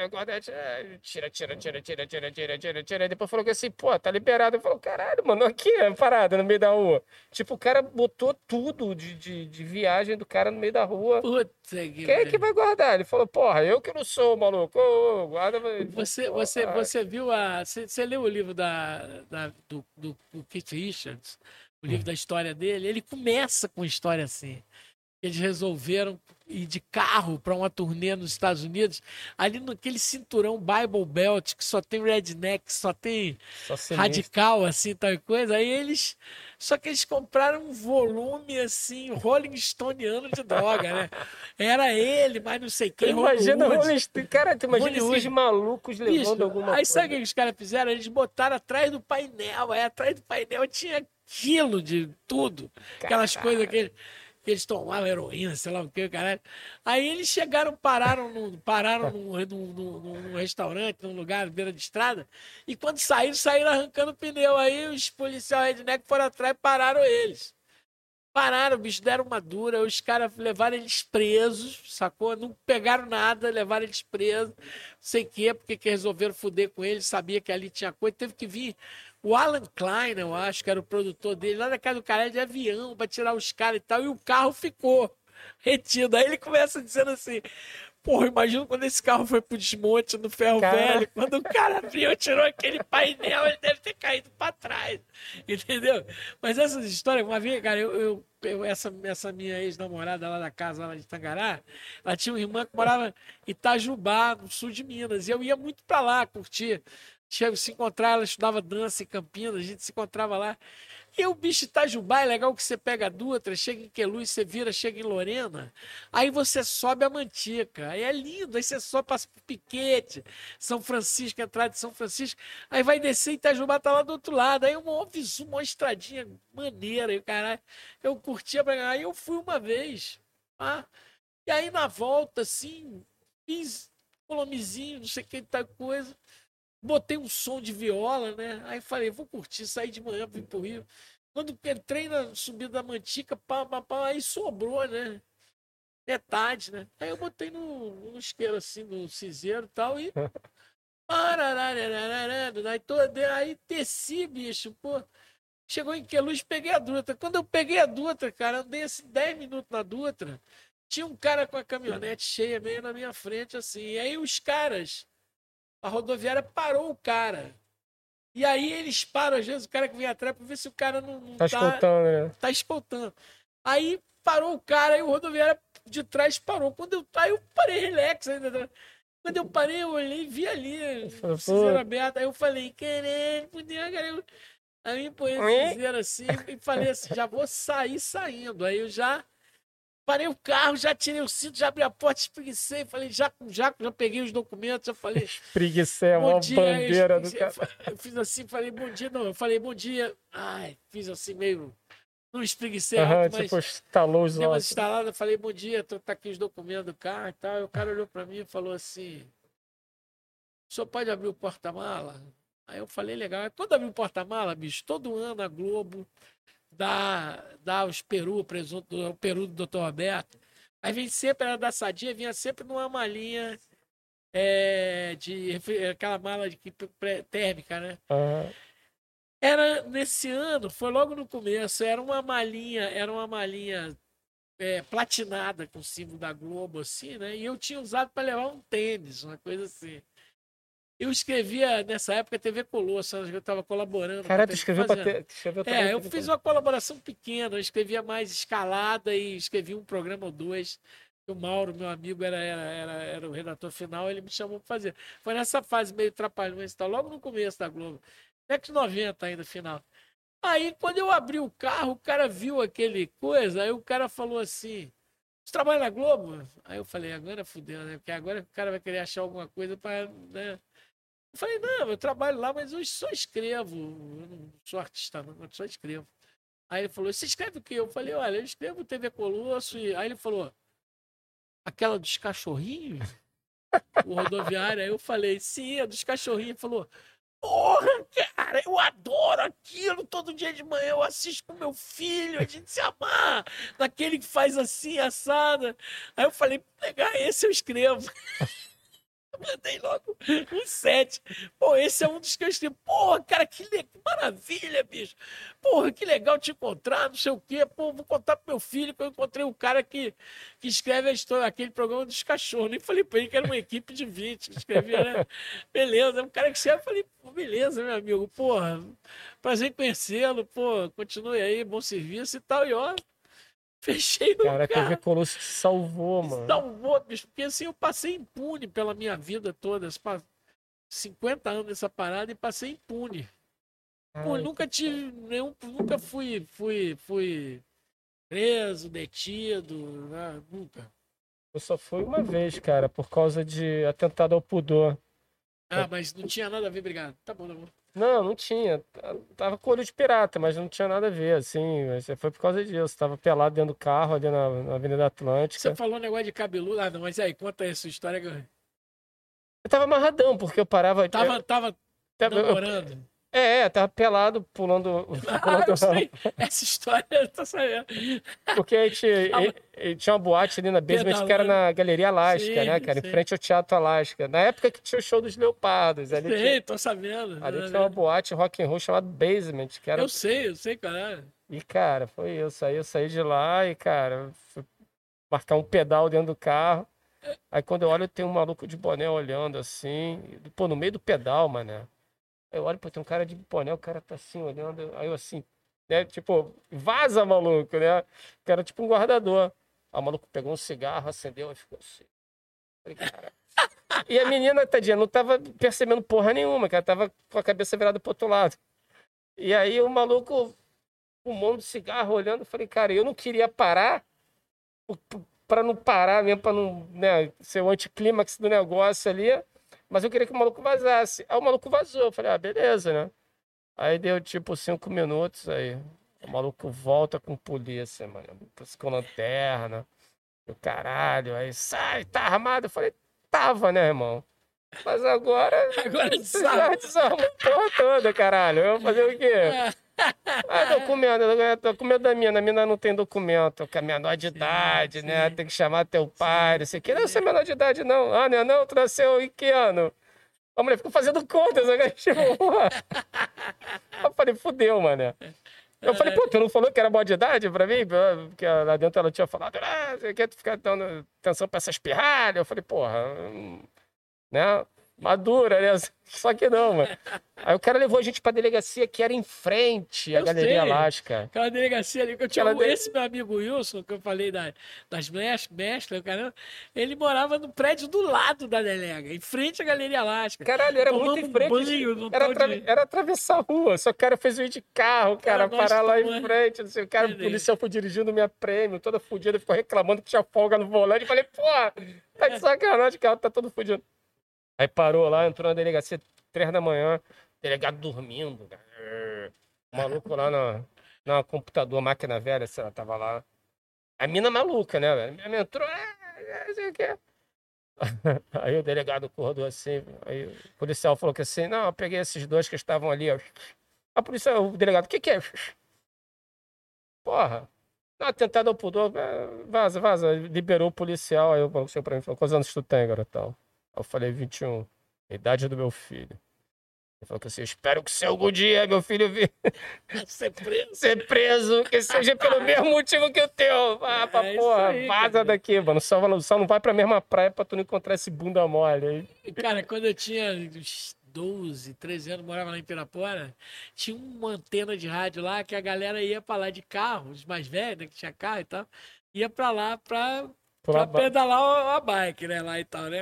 Ah, E aí a gente, molecada, tinha mania de pegar assim, combinar, falava, pô, vamos assustar os caras lá. A gente arriscou a morrer, tomou um tiro. Porra, daqueles cara- tranquilamente. Falava assim, vamos lá, vamos lá em cima e vamos, vamos, porra, né? Dar... Aí eu levava, tinha um cara que tinha um lanternão, né? Um amigo nosso, o cara, pá, jogava lanterna, uh, e saía correndo. né? Cara, coisa de Aí o moleque, cara, né? cara? né, coisa de moleque, né? Aí a gente via, saindo na fome, bicho. O cara da lanterna, meu amigo, né? Eu nem vou dizer o nome dele, embora ele possa ter até morrido já. O cara chegou, uhul, pá, quando manteve foco, era a irmã do cara. Caralho! Aí a moçada, ih, uá, sacanearam o cara direto. o cara foi. Não, mas esse negócio que eu falo, assim, essa coisa do, daquele tempo do Rio, tem, tinha histórias muito, engra, muito engraçadas, assim. Gente, os caras andavam com os cabelos desse tamanho, né? Assim, pô. O Cláudio era um cara assim, o Cláudio era um cara que tinha o cabelo, parecia Jesus Cristo, tá? Aham. e vivia se metendo numa situação. Aí tá aquele cara com aquele cabelo de Jesus Cristo descendo a ladeira do Dona Marta com a sacola de casa acenda. com- E assim, É muito bandeira, cara. É muito bandeira. tinha uma história que o Claudinho contava que ele tomou uma, uma, uma dura e aí, aí o cara, o cara, quando o cara tava dando a dura, dando geral no carro, ele tava com a menina, tinha acabado, aí ele ficou. Fizinho que tal. Aí o cara, Tranquilo. Porra! Eu vou levar vocês presos, cara. Uma vez nós estávamos, nós estávamos essa, essa história, quando você contou a história do, dos cabeludos, a gente foi para, sei lá, uma pezola lá, não sei Um galeto, né, cara? Galeto, um galeto, era um galeto. Do tamanho tamanho de um galeto. galeto, né? Aí era o seguinte, era eu, Cláudio, Mauro Assunção, que é um cara que já tem 70 e tal, um compositor daquela música, não sei se conhece. Ah, eu quero, eu quero tanto que você... Agora foi gravado, inclusive, pelo Chico Chico, junto com o Maneiro. Cláudio. Ficou lindo pra caralho, o moleque canta pampa. E aí, assim, aí o Mauro, o Mauro aqui, Cláudio aqui, eu aqui. E ainda tinha um amigo nosso que eu acho que tava aqui, o carro era dele. E qual era a parada? A gente ia subir ao Maitá, a gente vinha pela, pela Jardim Botânico. Porra, Tostando. tostando. E aí, assim, a gente ia entrar ali onde é a, é a Maria Angélica, Maria Angélica, aquela rua ali. Ah, É, bem no, bem no Jardim Botânico, porque tem Joana Angélica, É. que, é, que é coisa, e aquela ali é Maria Angélica, né? E a gente ia entrar na Maria Angélica, a Maria Angélica dava acesso lá por cima e a gente saía. Só que a porra da Maria Angélica tinha mudado a mão, cara, naquele dia. Entendeu? Assim, naquele dia foi na mudança. E a gente não sabia. E a gente vem com galeto, babá, babá, curtindo um som, ah, não sei o que lá e tal. Aí a gente vira para entrar na rua. Quando. Aí o guarda. prrr, prrr. Aí a gente falou: caralho, e agora? Abre, abre, não abre, que se abrir, será pra jogar um galeto o que a pra... gente vai fazer, né? Aí o cara parou o trânsito e falou: contramão, contramão. Aí a gente saiu. Assim, foi por um triz, bicho. Assim, porque os cabeludos, eu, se fosse guarda, eu parava. Ah, certamente, cara, muita bandeira. Igual a gente uma vez dirigindo também, não sei o quê. Acho que era o Dentola que tava dirigindo falou: Ih, caralho, fodeu, Blitz. Aí ele ficou tenso assim, não sei o quê. Ah, não, é obra, é o maluco atrás. Pô, acabei de engolir. Podia deixar engolir baseado. O nosso, nosso, o nosso podcast acho que é o podcast mais canábico que teve até agora, né? Caralho, talvez, cara. É, porque tinha um lance que era assim, umas coisas que se meu filho vir, eu vou ter que ficar explicando pra ele horas e horas. Mas esse negócio é o seguinte. A gente ficava ali, tinha um amigo meu que morava na lagoa, perto da curva do, da curva do Calombo, não, perto da curva da Catacumba ali, né? O cara Aham. morava do lado de lá. E tinha uma blitz ali toda fim de semana tinha uma blitz ali na lagoa. Tem ainda, eles gostam muito de fazer na frente da Catacumba ali. É. É, Era batata, bicho. O cara falava sábado, que era o dia legal, né? O cara falava, tinha um, aí eles faziam a blitz de tal hora, tal hora, tipo assim, 10 da noite, tal coisa, até 10 horas. Aí quando dava a blitz, que os caras desmontavam a blitz, saía, aí vagabundo ia lá, bicho, de bike, aí assim, 50 metros antes da blitz, ia só, só pescando, coisa que vagabundo dispensava. Aí nego ia lá, fazia o dia, dizia. A gente ensaiava também no. Tem o Paulinho Malaguti, nosso amigo, que era o Céu da Boca. Foi a época que a gente fez. Era um grupo super legal da época do, do Boca ali. Foi uma época que a Poligram era genial, assim, início dos, dos anos. Fim, dos anos 80, por aí. Tava todo mundo na Poligram, Lenine, Lula, Céu da Boca. Eu tava lá quando eu lancei meu disco, fiz meu disco, tava vocalizando. E a gente ensaiava um grupo que chamava Desmundeto, que virou Céu da Boca, porque tinha um número de pessoas que era assim, tem seteto, octeto, noneto, não sei o que, acho que era 11, aí nós não sabia, o cara falou, porra, bota desmundeto e tal. E aí a gente fez uns shows e tinha uma mulher, Maria Helena Dutra, que era uma mulher de televisão, ela não dizia o nome da gente, ela dizia, hoje vai ter um grupo, não sei o que, e vai ter a participação daquele estranho conjunto de nome pouco sonoro, então que era o desmundeto. E a gente sabe o desmundeto sexta-feira na casa do Paulinho, e o pai dele morava na esquina da Rainha Guilhermina, quando eu fui Moreira, era uma casa. O pai dele era dono de uma de engenharia, depois vendeu, derrubou. E a gente ficava lá da sacada lá de cima, vendo a blitz do final do Leblon, né? Aí era batata também. A gente não ia buscar, mas a gente ficava esperando a blitz terminar. Quando terminava a blitz, a gente saía para sair.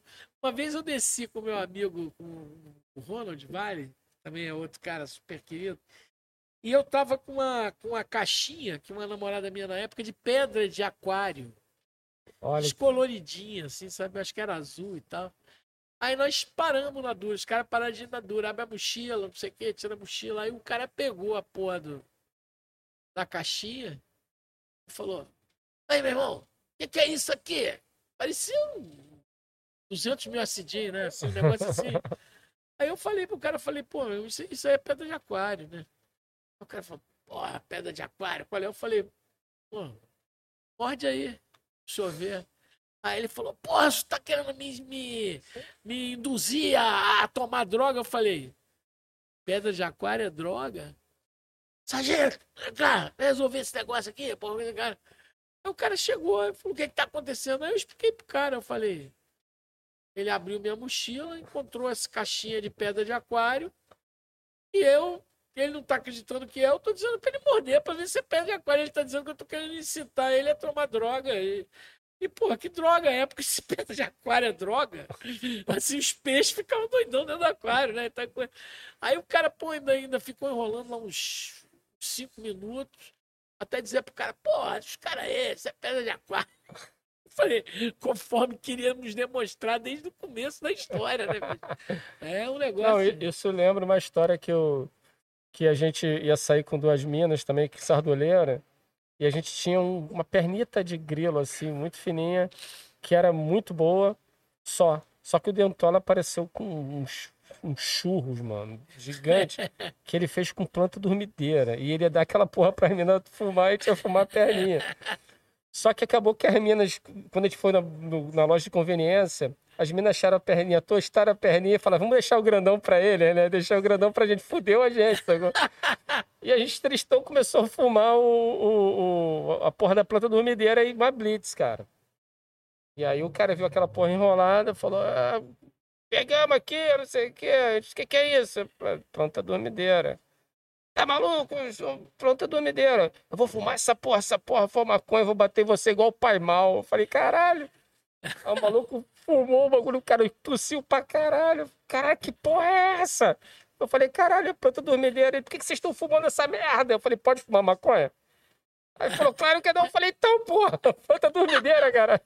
Não, e depois veio, começou a onda da moçada começar a fumar o tabaco, começar a fumar as, a, a coisa indiana, né? E tal coisa. É, é. Começar porque hoje em dia a galera enrola, é, vê o saquinho de tabaco e tal, não sei o quê. Mas não tinha isso. Pois é, mas aí deve dar. Eu fico imaginando que deve dar confusão, não sei. Eu acho que eu não sei. Eu vou dizer uma coisa, que eu, o que eu acho engraçado é o seguinte: existe. Como falando, como você falou que eu sou comediante, na verdade eu sou humorista, né? Acho que comediante é o cara que, que faz, né? Que é o Uhum. cara que atua, né? Uhum. Eu uhum. trabalho com. Porra. Aliás, eu vejo esse negócio humor. Mas você nunca, pe- nunca, nunca passou na tua cabeça, tipo, sei lá, subir um palco pra fazer um stand-up? Talvez, cara, olha, eu vou dizer, eu gosto de stand-up, assim, até um certo ponto. Não porque eu não gosto de stand-up, é que eu acho que, assim, tem tanta gente fazendo stand-up, assim, que não pode ser todo mundo bom, entendeu? Assim, tem uns caras que são ótimos, Uhum. umas meninas são ótimas, mas nem todos eu acho legal. E aí eu acho que fica meio... Você tem um set de stand-up, eu sou muito amigo do, do Cláudio Torres Gonzaga, que foi o cara que meio que, que colocou o stand-up aqui na, na, na história. Ele é o cara do Comédia em Pé, né? Ele é- Uhum. E aí, assim, ele, eu já vi espetáculos maravilhosos de stand-up, e agora tem uns que tem uma hora. Agora mesmo, bom, nem vou falar não, porque isso é uma coisa.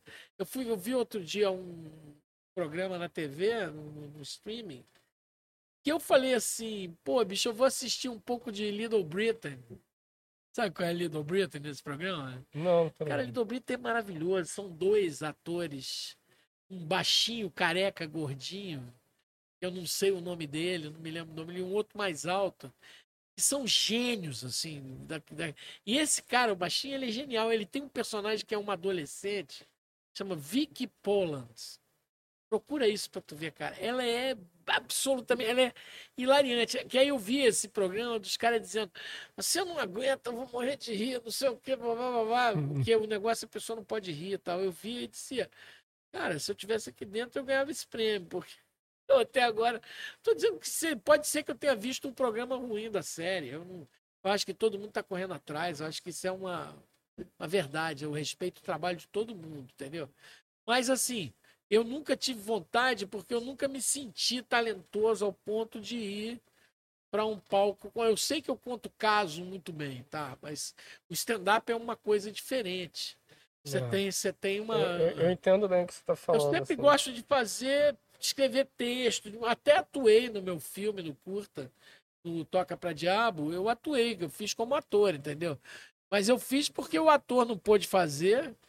E aí o cara falou, só você que sabe. Aí o que eu fiz? Eu me baseei no cara que me inspirou a história, o violeiro que era o Renato Andrade. Eu convivi com ele em Itajubá, no festival, que ele foi o presidente do júri. Ou ele era o presidente de honra do júri, eu fui do júri também. E aí eu me inspirei na figura e eu fiz ele na minha Uhum. cabeça. Então eu me defendi bem porque eu fiz o Renato Andrade, porque eu conhecia. Uhum. Ele falava, você pode fazer isso, mas você não pode fazer. sabe? O jeito dele, assim, mas eu nunca me senti. Agora, em termos de, de conhecimento, de humor, da estrutura de criação de humor, de, de pensamento de bolar piada, eu me sinto assim, absolutamente à vontade. Sabe? Agora, assim, eu confesso que aquela coisa, por exemplo, a gente está vivendo um momento agora que é assim. Tem muito roteirista e a gente tem roteiristas das mais variadas. Então, você ouve uma, você assiste uma série, tem séries que eu olho e falo assim: Isso eu não sei escrever, que não é do meu contexto. Não que eu me sinta um cara velho para isso, não. Eu escrevo qualquer coisa que, que, que for afim a mim. Então, por exemplo, não sei se você assistiu I May Destroy, por exemplo. Não. I May Destroy é um puta do seriado, cara, escrito por aquela menina negra que é fantástica. Sabe assim, que é fantástica, assim. Mas eu, eu não, não tenho. Não é, não é só pela questão do lugar de fala. É porque aquilo é uma experiência que ela vai escrever muito bem. Agora, se você pega uma história, como eu falei, por exemplo, do Succession, Uhum. o Succession, você eu poderia escrever alguma coisa daquele tipo, porque é uma história sendo contada. Ela não tem uma especificidade, por exemplo, de um Round Six. Uhum. Eu acho que o Round Six assim, é um melodrama, no fundo, né? No fundo é um melodrama. Tem uma especificidade de, de, de geracional. Talvez até o Round Six, não sei, porque aquele outro filme nosso dos caras que vão que os americanos vão matar os caras na cidade interior. Como é que chama esse filme? Passou É há pouco o. tempo. É. Bacurau. Bacurau, eu acho o Bacurau na mesma temática do Round Six, mas muito mais legal. Eu, Eu eu, gostei pra caralho de Bacurau. pô, eu escreveria um Bacurau fácil. Eu acho o Bacurau assim. Não é fácil, eu digo. Escreveria um Bacurau, seria capaz. Mas eu não sei se eu conseguiria escrever o Round Six, principalmente por causa da parte ligada à coisa dos jogos ali. Não é dos mais difíceis de escrever, não, tá? Mas você vê alguns, alguns seriados, algumas coisas que você diz assim, eu entendo de humor pra caramba, mas desse humor eu não sei muito, sabe? Eu vejo muito humor hoje em dia, muito, personaliz, muito personalista. Uhum. Quem é engraçado é a fulana que tá lá entrevistando, é o ciclano que tá lá. E aí é feito muito para uma turma que entende a coisa desse ponto de vista. Uhum. Eu já acho que o humor engra... o humor engraçado, sei lá, o humor tem que ser engraçado. né? Assim, se é difícil, você... aquele negócio sempre se discute. Qual é o limite do humor? Deixou de ser, etc. Tal. Eu não sei se foi vocês conversando com a Karina outro dia que eu vi aqui. Legal, que aí ela falou uma coisa que eu achei bacana, assim, que é a coisa assim. Você tem que contextualizar em que tempo que isso foi feito. Você não vai poder julgar o cara pelo que ele fez há, há 20 anos atrás, entendeu? É, Você- claro. Entendeu? Você, você chora. A, a gente tem que considerar que o mundo tá mudando, né, cara? Então, Exatamente. Os parâmetros são diferentes. pode- exatamente. Você não pode manter o, o- o- a mesma coisa que você. Mas, por exemplo, mas eu por esses caras do Little Britain, por exemplo, que eu adoro, é um programa de sketch. Eles, eles tá, tem anos, eu não sei se tem uma versão inglesa ou uma versão americana e tal. Eu fico na dúvida que eu acho às vezes o cara diferente do outro, mas assim, a, onda é a mesma. Cara, eu vi Little Britain há 15 anos, 20 anos atrás, um humor que é absolutamente do caralho, cara. Absolutamente. O cara chega numa loja de brinquedo, sabe assim, numa loja de brinquedo, é o grande e o pequeno. Pequeno vendedor da loja. O grande é um cara todo meio sampago, meio assim. Aí ele chega e fala assim, boa tarde. O cara fala, boa tarde. Ele fala, você tem aí um quebra-cabeça de 720 peças com motivos marinhos para crianças irlandesas de seis anos e meio? Aí o cara fala, pera um instantinho, aí grita lá para dentro. Aí a mulher lá de dentro só vai, o quê? E fala, onde é que tá aquele quebra-cabeça de 720 peças de motivos marinhos, não sei o que, para crianças irlandesas de seis anos e meio? Aí ela fala, na terceira prateleira de cima aí. Aí ele vai lá, pega, aí dá pro cara, fala, tá aí, olha, quebra-cabeça de 720 peças para crianças, motivos marinhos, crianças irlandesas de seis anos e meio. Aí o cara tem um time que é genial. O cara fica uns 30 segundos assim, olhando, né? Com a cara meio assim. Aí olha pro cara e fala assim: Você não tem outro aí, não? Porra, é do caralho. Fala, meu amigo, assim, sabe assim, é, é absolutamente genial. Eu, eu acho genial, assim, o timing da comédia é absolutamente genial. Assim, você entender uma coisa, uma coisa, aquela piada que eu acho uma das, das melhores piadas. Eu gosto de piada gestáltica, que eu conto pra Aham. você. Você aí, meu filho falou, pai, eu contei aquela piada que você contou outro dia. O pessoal ficou sem entender, a moçada da escola dele, né? Que é uma piada genial que o nosso amigo, que o, que o Maurício Riso, conta no, no curso dele, um curso que ele deu. Foi outra coisa maravilhosa que o Zorra fez. O Zorra fez uma semana Zorra, acho que em 2017, eu acho. Trouxe gente de Nova York, vários exercícios, foi uma coisa sensacional. E aí o Riso contou uma piada que é genial, assim, que é, para mim é a segunda piada mais engraçada do mundo. A primeira eu vou contar depois. Essa é assim: o menino sai para pescar com o pai. né? Aí volta, bicho, com o olho inchadão, assim, roxo, né? Aí a mãe fala: Que isso, meu filho? O que, que aconteceu? Ele fala: Aí foi lá na pescaria um marimbondo. Aí a mãe fala assim: Ele te mordeu? Ele fala: Não, o pai matou antes com a remada. Escolhe do moleque.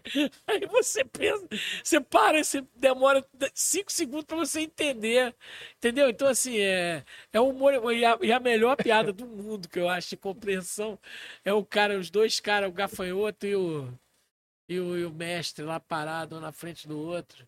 Aí o gafanhoto fala assim, mestre, mestre Juan, mestre Juan, por que que os ocidentais acham que nós orientais somos todos iguais. Aí o cara fala: Não sei, eu não sou o mestre Juan. tá entendendo? Eu tô te falando o seguinte, tô te contando uma coisa assim. Qualquer pessoa, assim, se tiver um pouco coisa de, de, de 16 até coisa, se tiver um pouco de raciocínio, pode escrever uma coisa dessas. É quem fazia uma pegada assim, cara, era o teatro de terror. Teatro de terror era. Que era com Anselmo Vasconcelos. Pô, Anselmo é meu parceiro de trabalho aí. O Anselmo é uma figura, porra, que mítica. Com, com Alexandre Regis. Eu assisti todos, todos os parceiros amigos aí, todos eles. Então, eles tinham o teatro de terror que passava no teatro de terror, no no, aquele teatro ali na. Ali na Ipanema, ali na. Ipanema Leblon, aquele teatro é, ali. É, é. Pô, eu vi esse troço, cara. Que sempre tinha Você lance... chegou a pegar isso? Porra, tá de sacanagem. Eu ia sempre lá. Sim, era meia-noite, era Era meia-noite que começava, Exatamente. botava a galera pingando vela. Como é, é o nome daquele teatro ali, bicho? Teatro. É, que é na, na Francisco teatro... Sá, né? É, é, exatamente. É, exatamente. Ah, é genial. E aí no final tinha. Era só sketch, sketch, sketch. Aí no final Sim. você votava dando chinelada, jogando ah, chinelo. Você jogava chinelo, né? exatamente. Né? Jogava chinelo pra ver qual era o sketch que ia virar um conto maior na semana seguinte. Sim, exatamente. Não, é que eu acho é que eu tô te falando pelo seguinte que eu vi você falando negócio do roteiro. Essa questão de, de roteiro é um negócio que todo mundo tá, tá, tá viajando muito nessa questão de, de, faz, de fazer, de, de, de ser roteirista. É uma coisa que fascina muito. Mas o importante, para começar, eu acho que é você ter uma você tem que ter um universo. Por exemplo, por que, que eu acho suas histórias legais? Você tem um universo na tua cabeça e você traz ele para cá e começa a fazer quantas mil histórias uhum. não tem lá dentro da grande família que são do baú da gente que estava escrevendo. Eu escrevi um ano e meio, sei lá, Grande Família, durou 20 anos, sei lá. Ele trouxe... Quantas histórias foram trazidas para cá? Quando no Zorra mesmo, cara, eu tenho um primo meu que é um padre, figuraça, assim, e um padre conquistador e tal coisa, um primo meu querido e tal. Genial. E aí eu, eu botei o nome dele no, no, no vários sketches que eu, que eu fiz lá, entendeu? Botei. Aí era engraçado porque teve um personagem que era inspirado na mãe de um amigo meu, Dona Cotinha, que era um personagem que a Débora Lam pegou e fez magistralmente uma velha que ela faz. Assim. A Dona Cotinha era velha tarada e tal. Aí chegava no, no lugar e Sabe assim? Ela era tarada, ela era maluca, ela ia no banco para tirar o dinheiro, tinha que ter a digital do marido, ela tirava o dedo do marido, os dedos.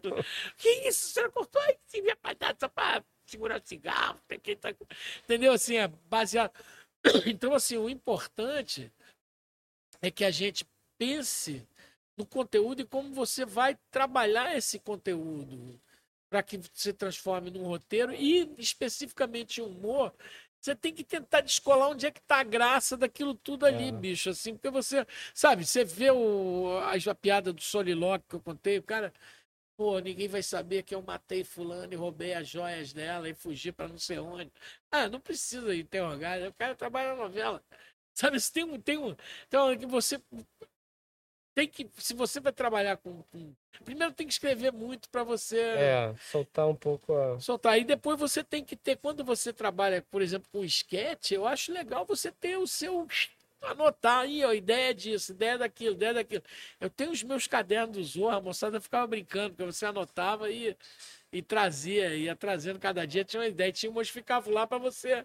Todo dia a gente chegava com eu chegava com papel, outros com, com, com telefone, outros com, pô, com computador, cheio de ideiazinhas para poder colocar. Às vezes dava ideia que sobrava.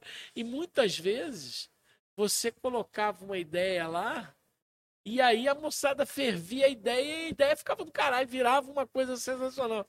E outros não. A única coisa que a gente tem que pensar é que a gente não Sempre a gente tá aprendendo, cara. Eu acho assim. É, total. 50 anos de história e você está aprendendo. Sempre vai ter alguma.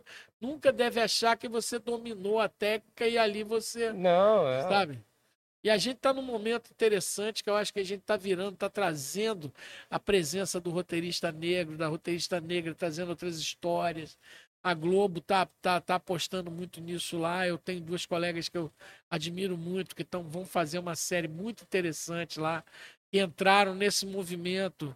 Foi feito pelo Zorra, uma oficina para trazer autores negros lá para dentro e autores de todos os lugares, índios, brancos, negros, trans e tudo mais, entendeu?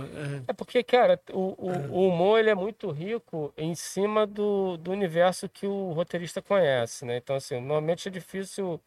Por exemplo, você vai. Tudo bem, eu acho que sketch é uma coisa à parte. Eu acho, o, o que eu acho genial no sketch é porque você. Porque quem escreve sketch consegue pensar situações mais diversas, com diversos tipos de pessoas Sim, né? Mas quando você começa a trabalhar mais eh, em contar história e criar universo, somente sim, você cria um universo que você faz parte, sim, né? Então, assim, você cria mais ou menos o, o, o, o que você vivenciou. sim. É dali que você compreende a... Né? E eu, é por isso que eu acho importante esse tipo de abertura, porque tem coisa que não tem como emular, cara. Sim. Sabe? Às E- vezes e- você e- vai escrever sobre uma coisa que, que não, não é o seu universo É. de forma nenhuma, mas você vai trazer elementos que tem no seu universo que podem ajudar a compor aquela situação. Aí você fala, pô, eu nunca fiz isso, mas essa coisa tem a ver com aquilo que eu, que eu já vivi. E isso vai dar para que você possa elaborar e construir bons roteiros. Porque a gente está vivendo um momento agora no, no- no Brasil assim que as streamings, os streamings estão entrando. E assim, abriram um mercado que é um mercado que ele é ilusoriamente prolífico, mas ele tem uma grande dificuldade, porque os caras esperam um tipo de escrita nem sempre é a escrita tradicional que o Brasil que o Brasil faz. Então, por exemplo, os caras estão querendo criar coisas melodramáticas tipo novelas, mas que, que se contenham em 50 episódios. As novelas têm 200. Mas entendeu? o Então, personagem vai falar sozinho? Sei, cara. Isso é uma coisa. A gente estava tendo uma aula outro dia exatamente sobre isso, sobre, sobre, sobre como você cria no- no- na, na- na narrativa moderna do seriado, como você consegue fazer com que a pessoa traga um elemento novo, que é o seguinte. Porque no cinema, você, você não, não escreve pensamento, você não escreve sentimento. Tudo que você escreve pode ser visto. Tem que ser visto. Não adianta você dizer, pô, fulano entrou e tava um cheiro de rosas no ar. Só se você botar, mostrar um caixão com um cara cercado de rosa ou um jardim de rosa, você vai sentir. Mas a narrativa moderna, agora do, do- do- da linguagem mais contemporânea, os caras tentam trazer o sentimento mais para cá. Mas você, como é que você vai provar o sentimento? E aí você começa a trabalhar com voice-over, entendeu? E, e- ou com voice-off, como se fala no Brasil. Você começa a trabalhar com voice-over, começa a trabalhar com uma série de elementos que você pode trazer o interior daquela pessoa para cá, entendeu? Que você pode pode colocar. Nem sempre funciona. A gente estava analisando agora essa semana, legal pra caralho. Eu até não sei se hoje seria se era para ser a continuação, mas como vai ser com outro professor a aula, não sei se vai ser. Era analisando o Gambito da Rainha, sabe assim, que é uma série muito legal e é uma série ela é absolutamente focada no personagem. Tudo é feito para em função, todas as cenas são em função. O nosso professor lá, que é pô, um grande professor de roteiro, que é o José de Carvalho, lá da roteiraria, estou fazendo até aqui um mecha porque merece, cara, sabe? E o Chelsea também, que, que trabalha com ele lá no nosso no projeto. Ricardo, Rogério, não sei, não me lembro agora. Eles são ótimos professores si. Ele estava dizendo isso. Ele estava dizendo assim que perguntaram para ele uma, uma dessas streams, perguntaram o que, que ele achou do Gambito. Ele falou para a pessoa, ele disse assim: "Você notou que não tem nenhuma cena no Gambito da Rainha que ela não esteja presente ou no centro da cena ou ali na paralela está acontecendo alguma coisa que é uma história totalmente focada no isso é uma coisa que é feita com criação, mas é feita com técnica também. eles lá desenvolveram, vem desenvolvendo desde Hollywood uma técnica tremenda. E toda técnica gera uma. Ela, ela advém de uma prática, mas gera uma teoria grande. Teve uma época que a, que a técnica mais adotada para cinema era a técnica do Sid Field. E tinha toda aquela coisa, você deve conhecer, tinha lá Ah, todas as coisas. tem aquele livrinho clássico dele. né? Exatamente. Mas se você pegar, por exemplo, a Hora e a Vez de Augusto Matraga, do, do João Guimarães Rosa, se você coloca o paradigma do fio de cima, bicho, é perfeito. Perfeito. Todos os plots, as viradas, etc, etc, etc, tal.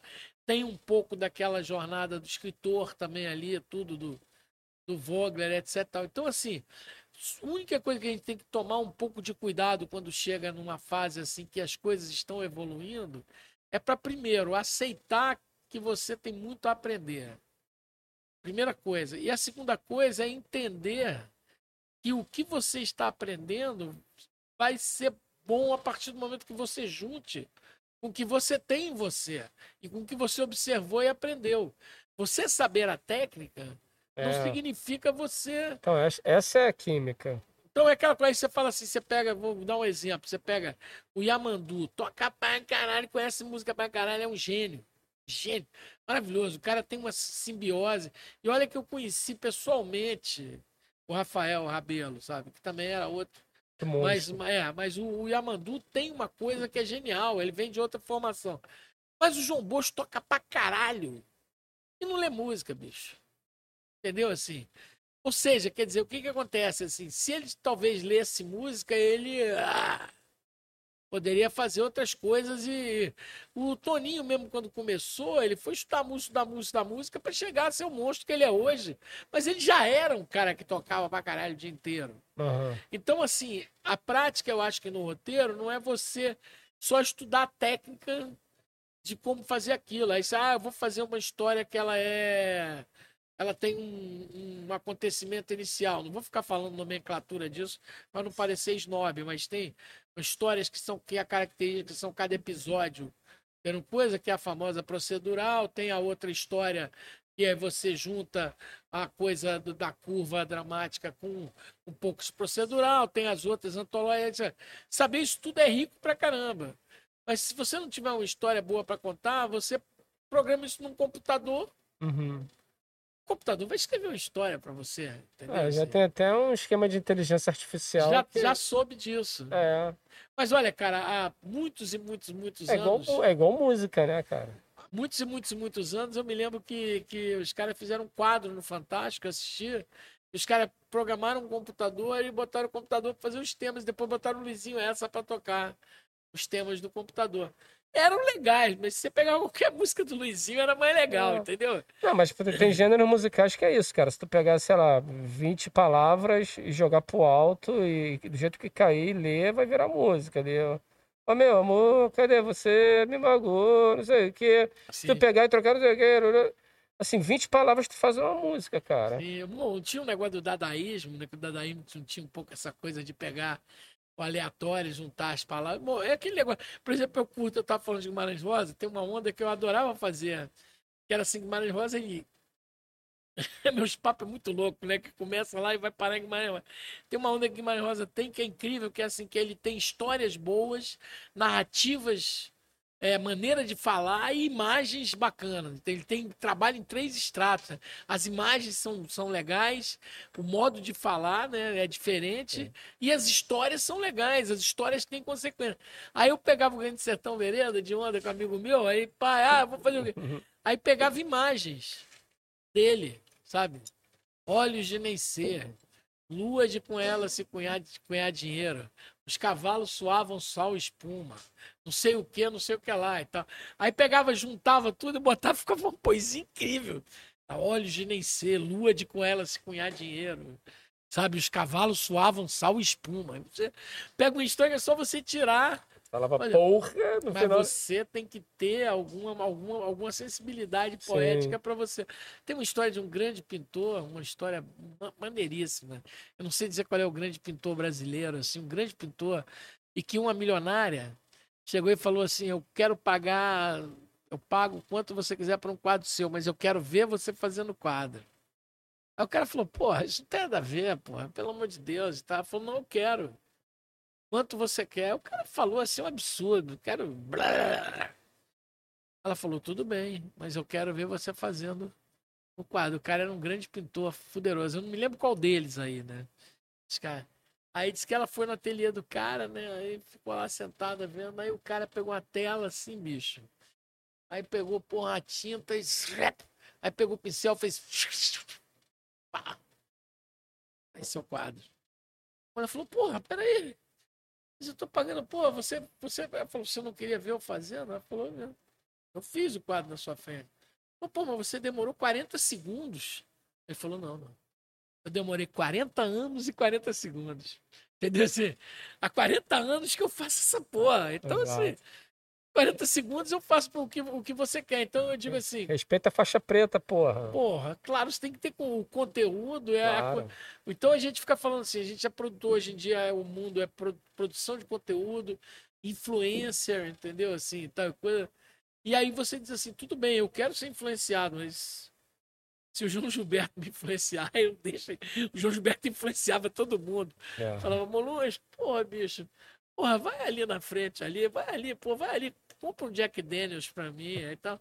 Pô, Molusco, vai lá, compra um Jack Daniels, compra um Jack Daniels. O cara acabava indo comprar um Jack Daniels, entendeu?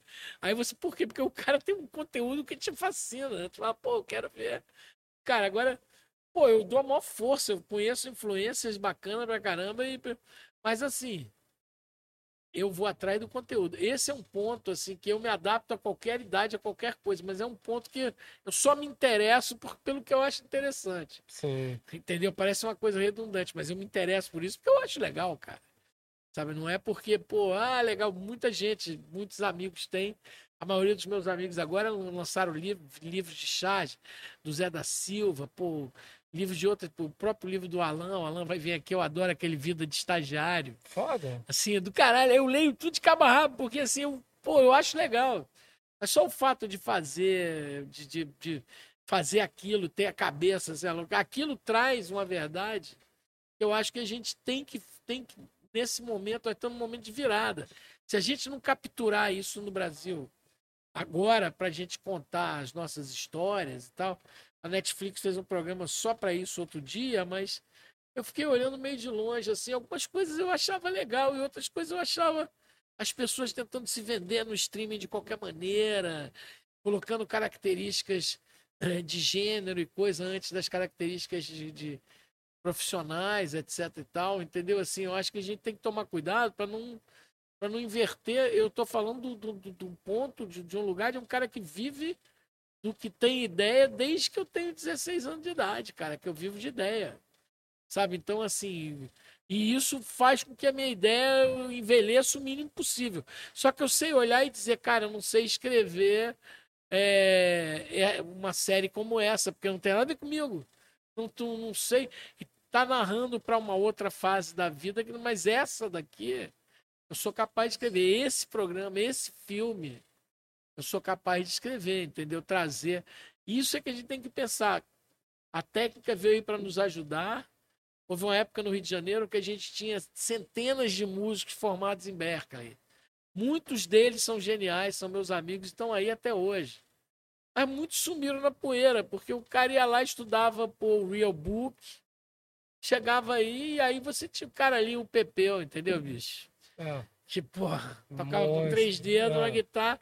E você diz assim, porra, Pepeu é foda, cara. Pepeu escreveu a, a história dele na música brasileira, né? Pô, eu acho assim, eu acho que. É um monstro sagrado da guitarra. O, cara, é o seguinte, eu não sei aí como é que é o nosso time. Os não cara... sei como é que tá. Diretor, como é que tá? Como é que estamos de tempo? Uma porrada de tempo já. Tá bom, né, velho? Acho que é isso. Já tô contando história aqui, já tô. Vamos chamar a banda. Deixa eu até fazer uma parada aqui, ó. Senhores, rolou semana passada uma, um concurso cultural pra galera ganhar. Quer dizer, um concurso cultural valendo uma tatuagem do Diogo Dart, que é um, um artista incrível é, lá de São Gonçalo, muito bom. E aí já temos aqui um ganhador, segundo o Lobo, que foi responsável por essa por essa escolha aqui. Ele que olhou as frases, deixa eu ver aqui, pegar no. Cara, eu fico muito bolado de estar de óculos e máscara. É isso que eu tô esperando alguém inventar um óculos que tenha, sei lá, um, uma, máscara resistência. óculos. Não, uma resistência de, de chuveiro, bro. Cara, é a minha máscara que eu tenho aqui. Porque. Ela é feia pra danar, mas é a única que dá pra usar com óculos. Aqui, essa daqui, olha.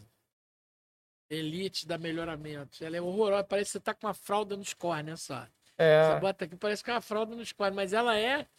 mas ela não embaça seu óculos. assim, Aí você coloca aqui assim, ela segura a onda Segura do a onda, é. caralho, fico bolado. Parece que eu tô dentro do escafandro, cara. Foda. Mas eu tô esperando a AliExpress vender uma porra dessa com um limpador de para-brisa, sei lá, qualquer porra, brother. Os caras são foda, né? Se bota uma câmera, bota um limpador de para-brisa. Aí, o vencedor do concurso cultural valendo uma tatuagem no Diogo da Arte é o senhor Marcelo Peixoto. Salva de palmas.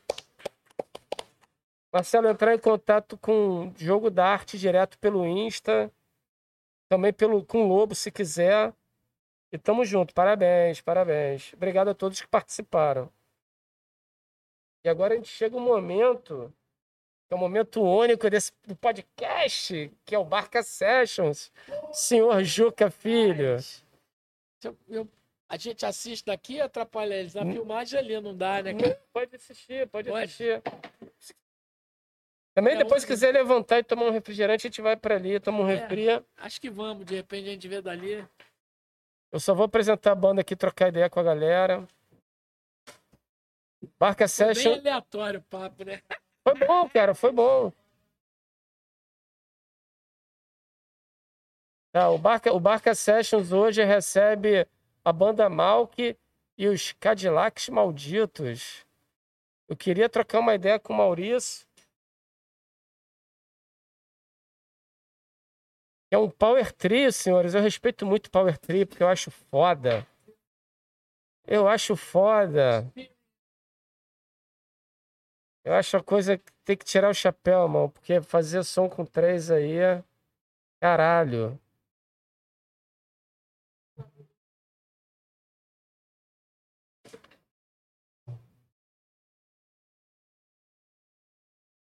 E obrigado a todos que estão assistindo aí até agora.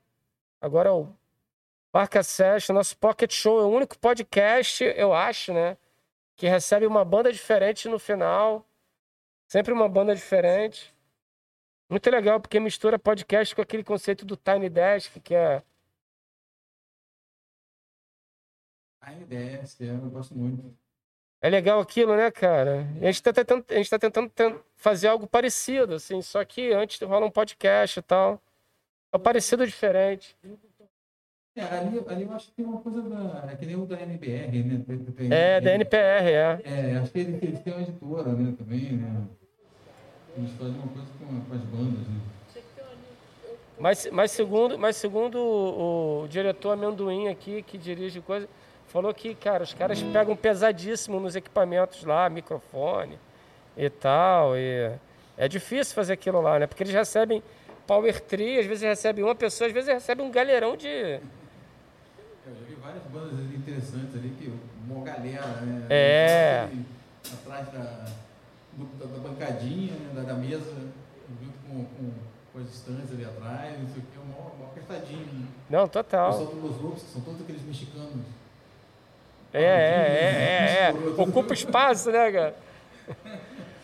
Mas fala aí, Maurício, como é que, como é que pintou a banda? Cara, é o seguinte, é, eu comecei tocando há muito tempo atrás, quando o mundo era de verdade, lá, lá comecei tocando em 86, né? E aí é, eu tinha uma banda chamada, tem uma banda até hoje, chamada Grande Trepada, Maneiro. também é conhecida como Big Trap, porque não podia sair a Grande Trepada no Globo, que era um jornal família. E aí, é, quando chegou mais pra frente, era uma banda de garagem, assim, meio rockabilly, meio uma produção de psychobilly. E aí, quando chegou mais. Eu sempre ouvi muita, muito som, né? E aí eu comecei a compor outras coisas e queria fazer. Ter um outro, um outro- uma outra banda, né? E aí a primeira coisa que eu tive, primeiro eu consegui montar uma banda chamada Os Esquizosos com meu primo, o DJ Edinho e o Lourenço Monteiro. Caralho, teu primo é o DJ Edinho? que- Isso foi na década de 90 ainda. Teu primo é o DJ Edinho? Não, não. Meu primo é o Edu- Eduardo Garcia, Ah, toca tá. contrabaixo branco, eu tocava no canastra. Maneiro, maneiro.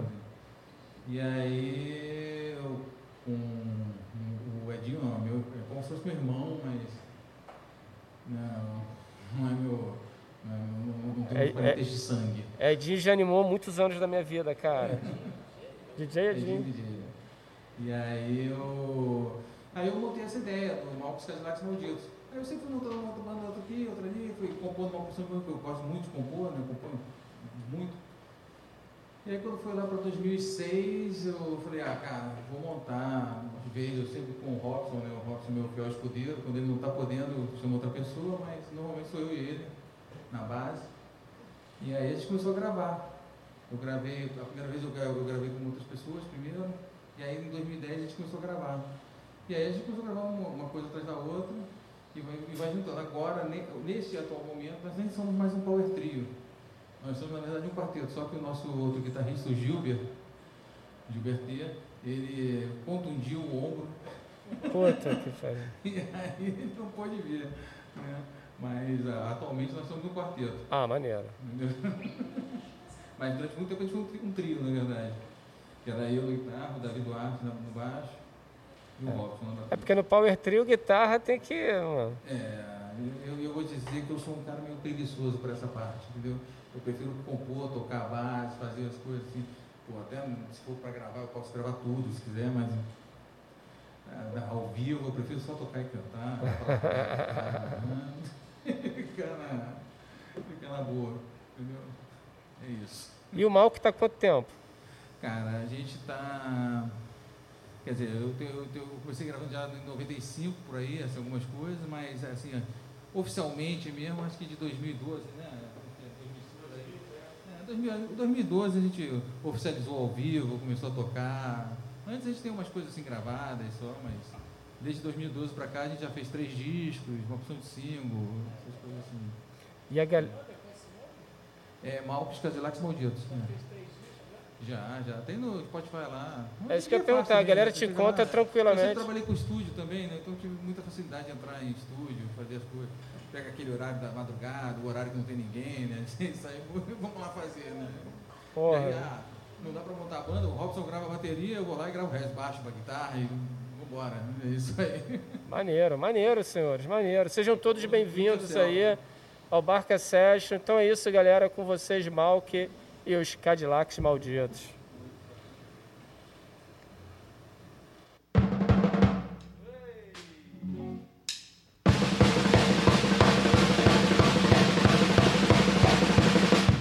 Uma sua volta está a rodar. E faz o caos a bonança.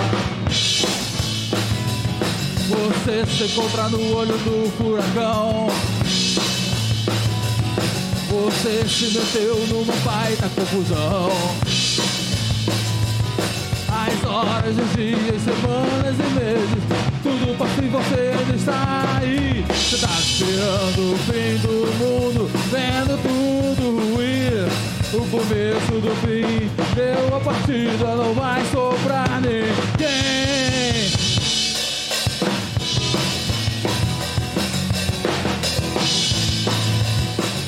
Tudo à sua volta está a rodar.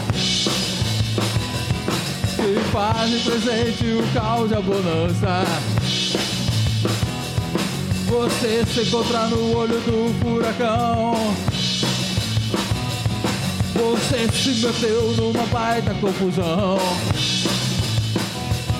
Você se atira de braços abertos, pedindo de pista pra não mais voltar. As papas começam a te acertar, seu corpo todo sangue você tem de aguentar. As horas, os dias, semanas e meses, tudo mais pra você não.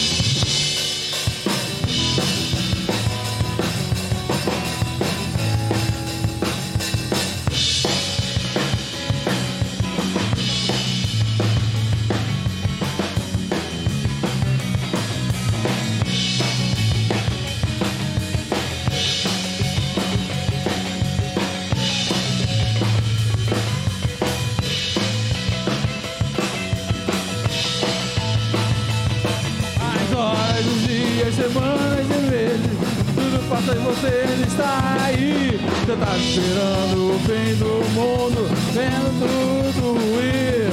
O começo do fim deu a partida, não vai sobrar ninguém.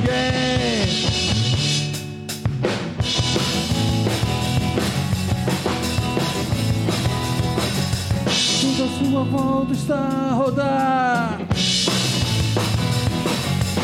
O é presente, o caos é bonança.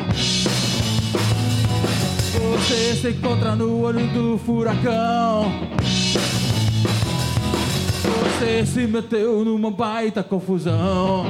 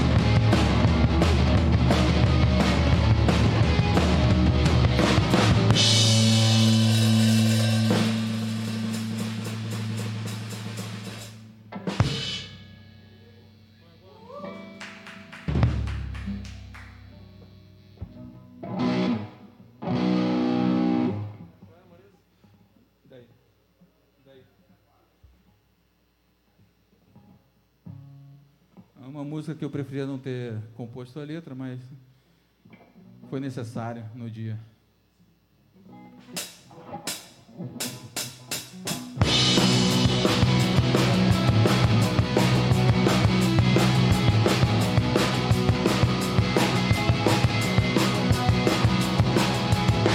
Milhares de mortes pra você e daí Milhares de luto pra você e daí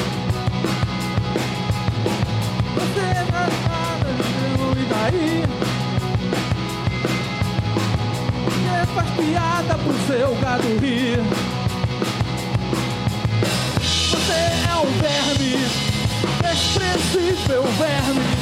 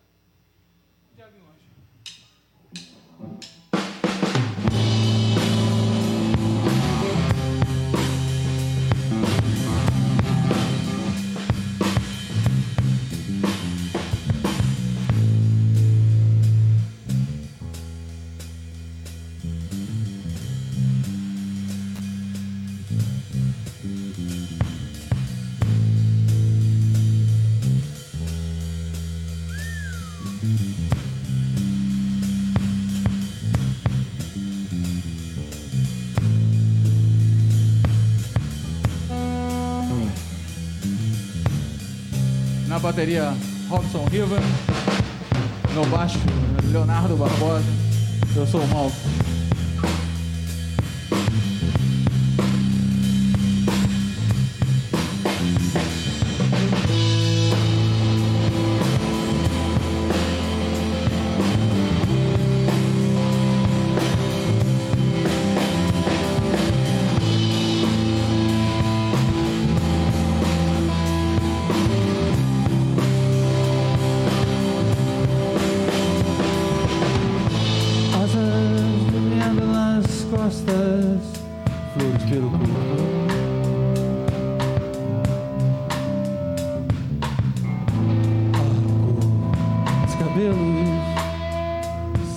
forward.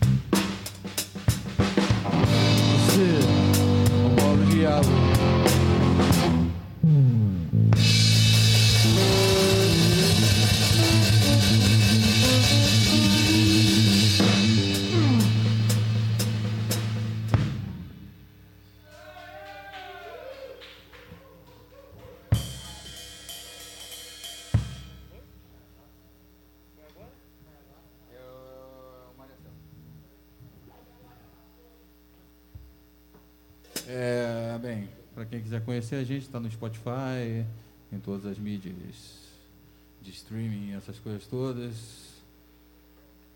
Essa música foi a primeira música foi no Olho do Furacão, do nosso Dicionário Maquiavélico.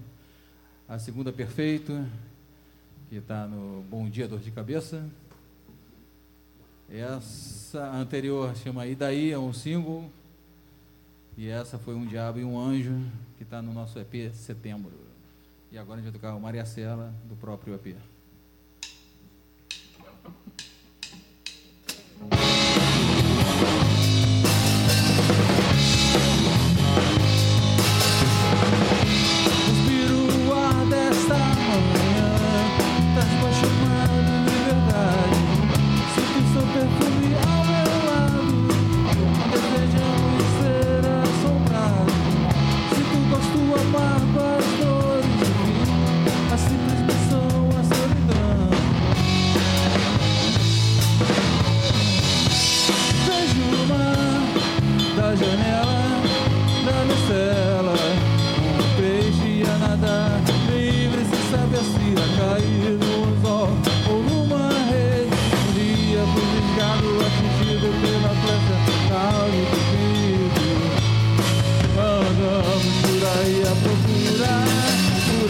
forever.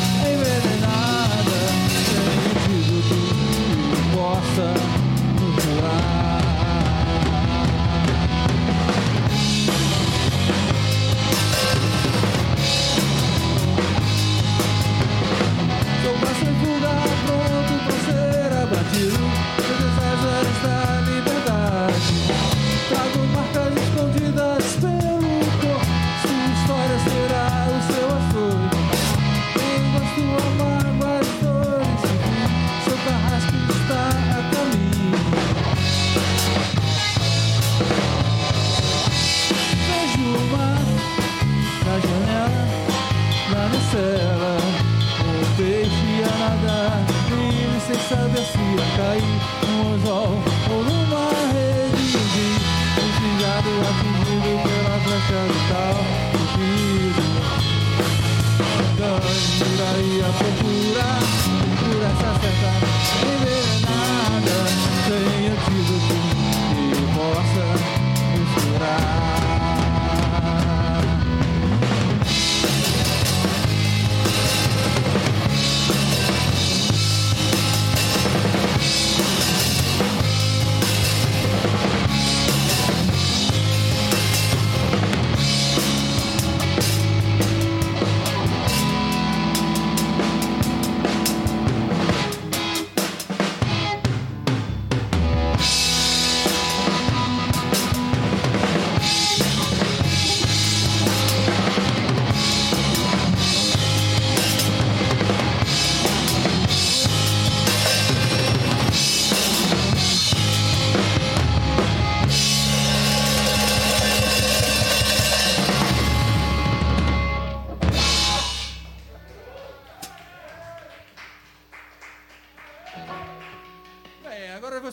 vai tocar a última música porque a gente saiu pra essa. É... Mas tudo que você ia tentar. Mas tudo que você ia tentar também no nosso EP é setembro.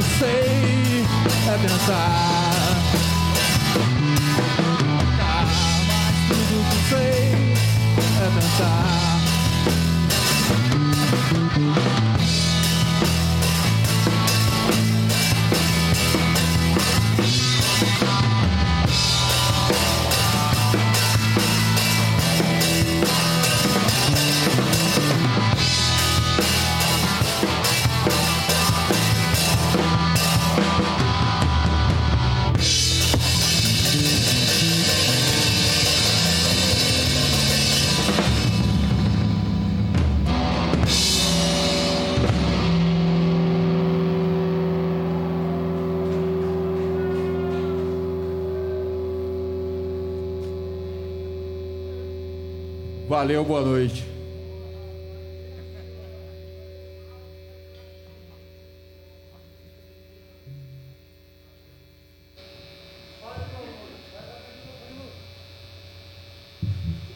Então é isso, rapaziada. Até a próxima terça com mais um Barca Furada e um Barca Sessions. Boa noite, Itacafária. Valeu.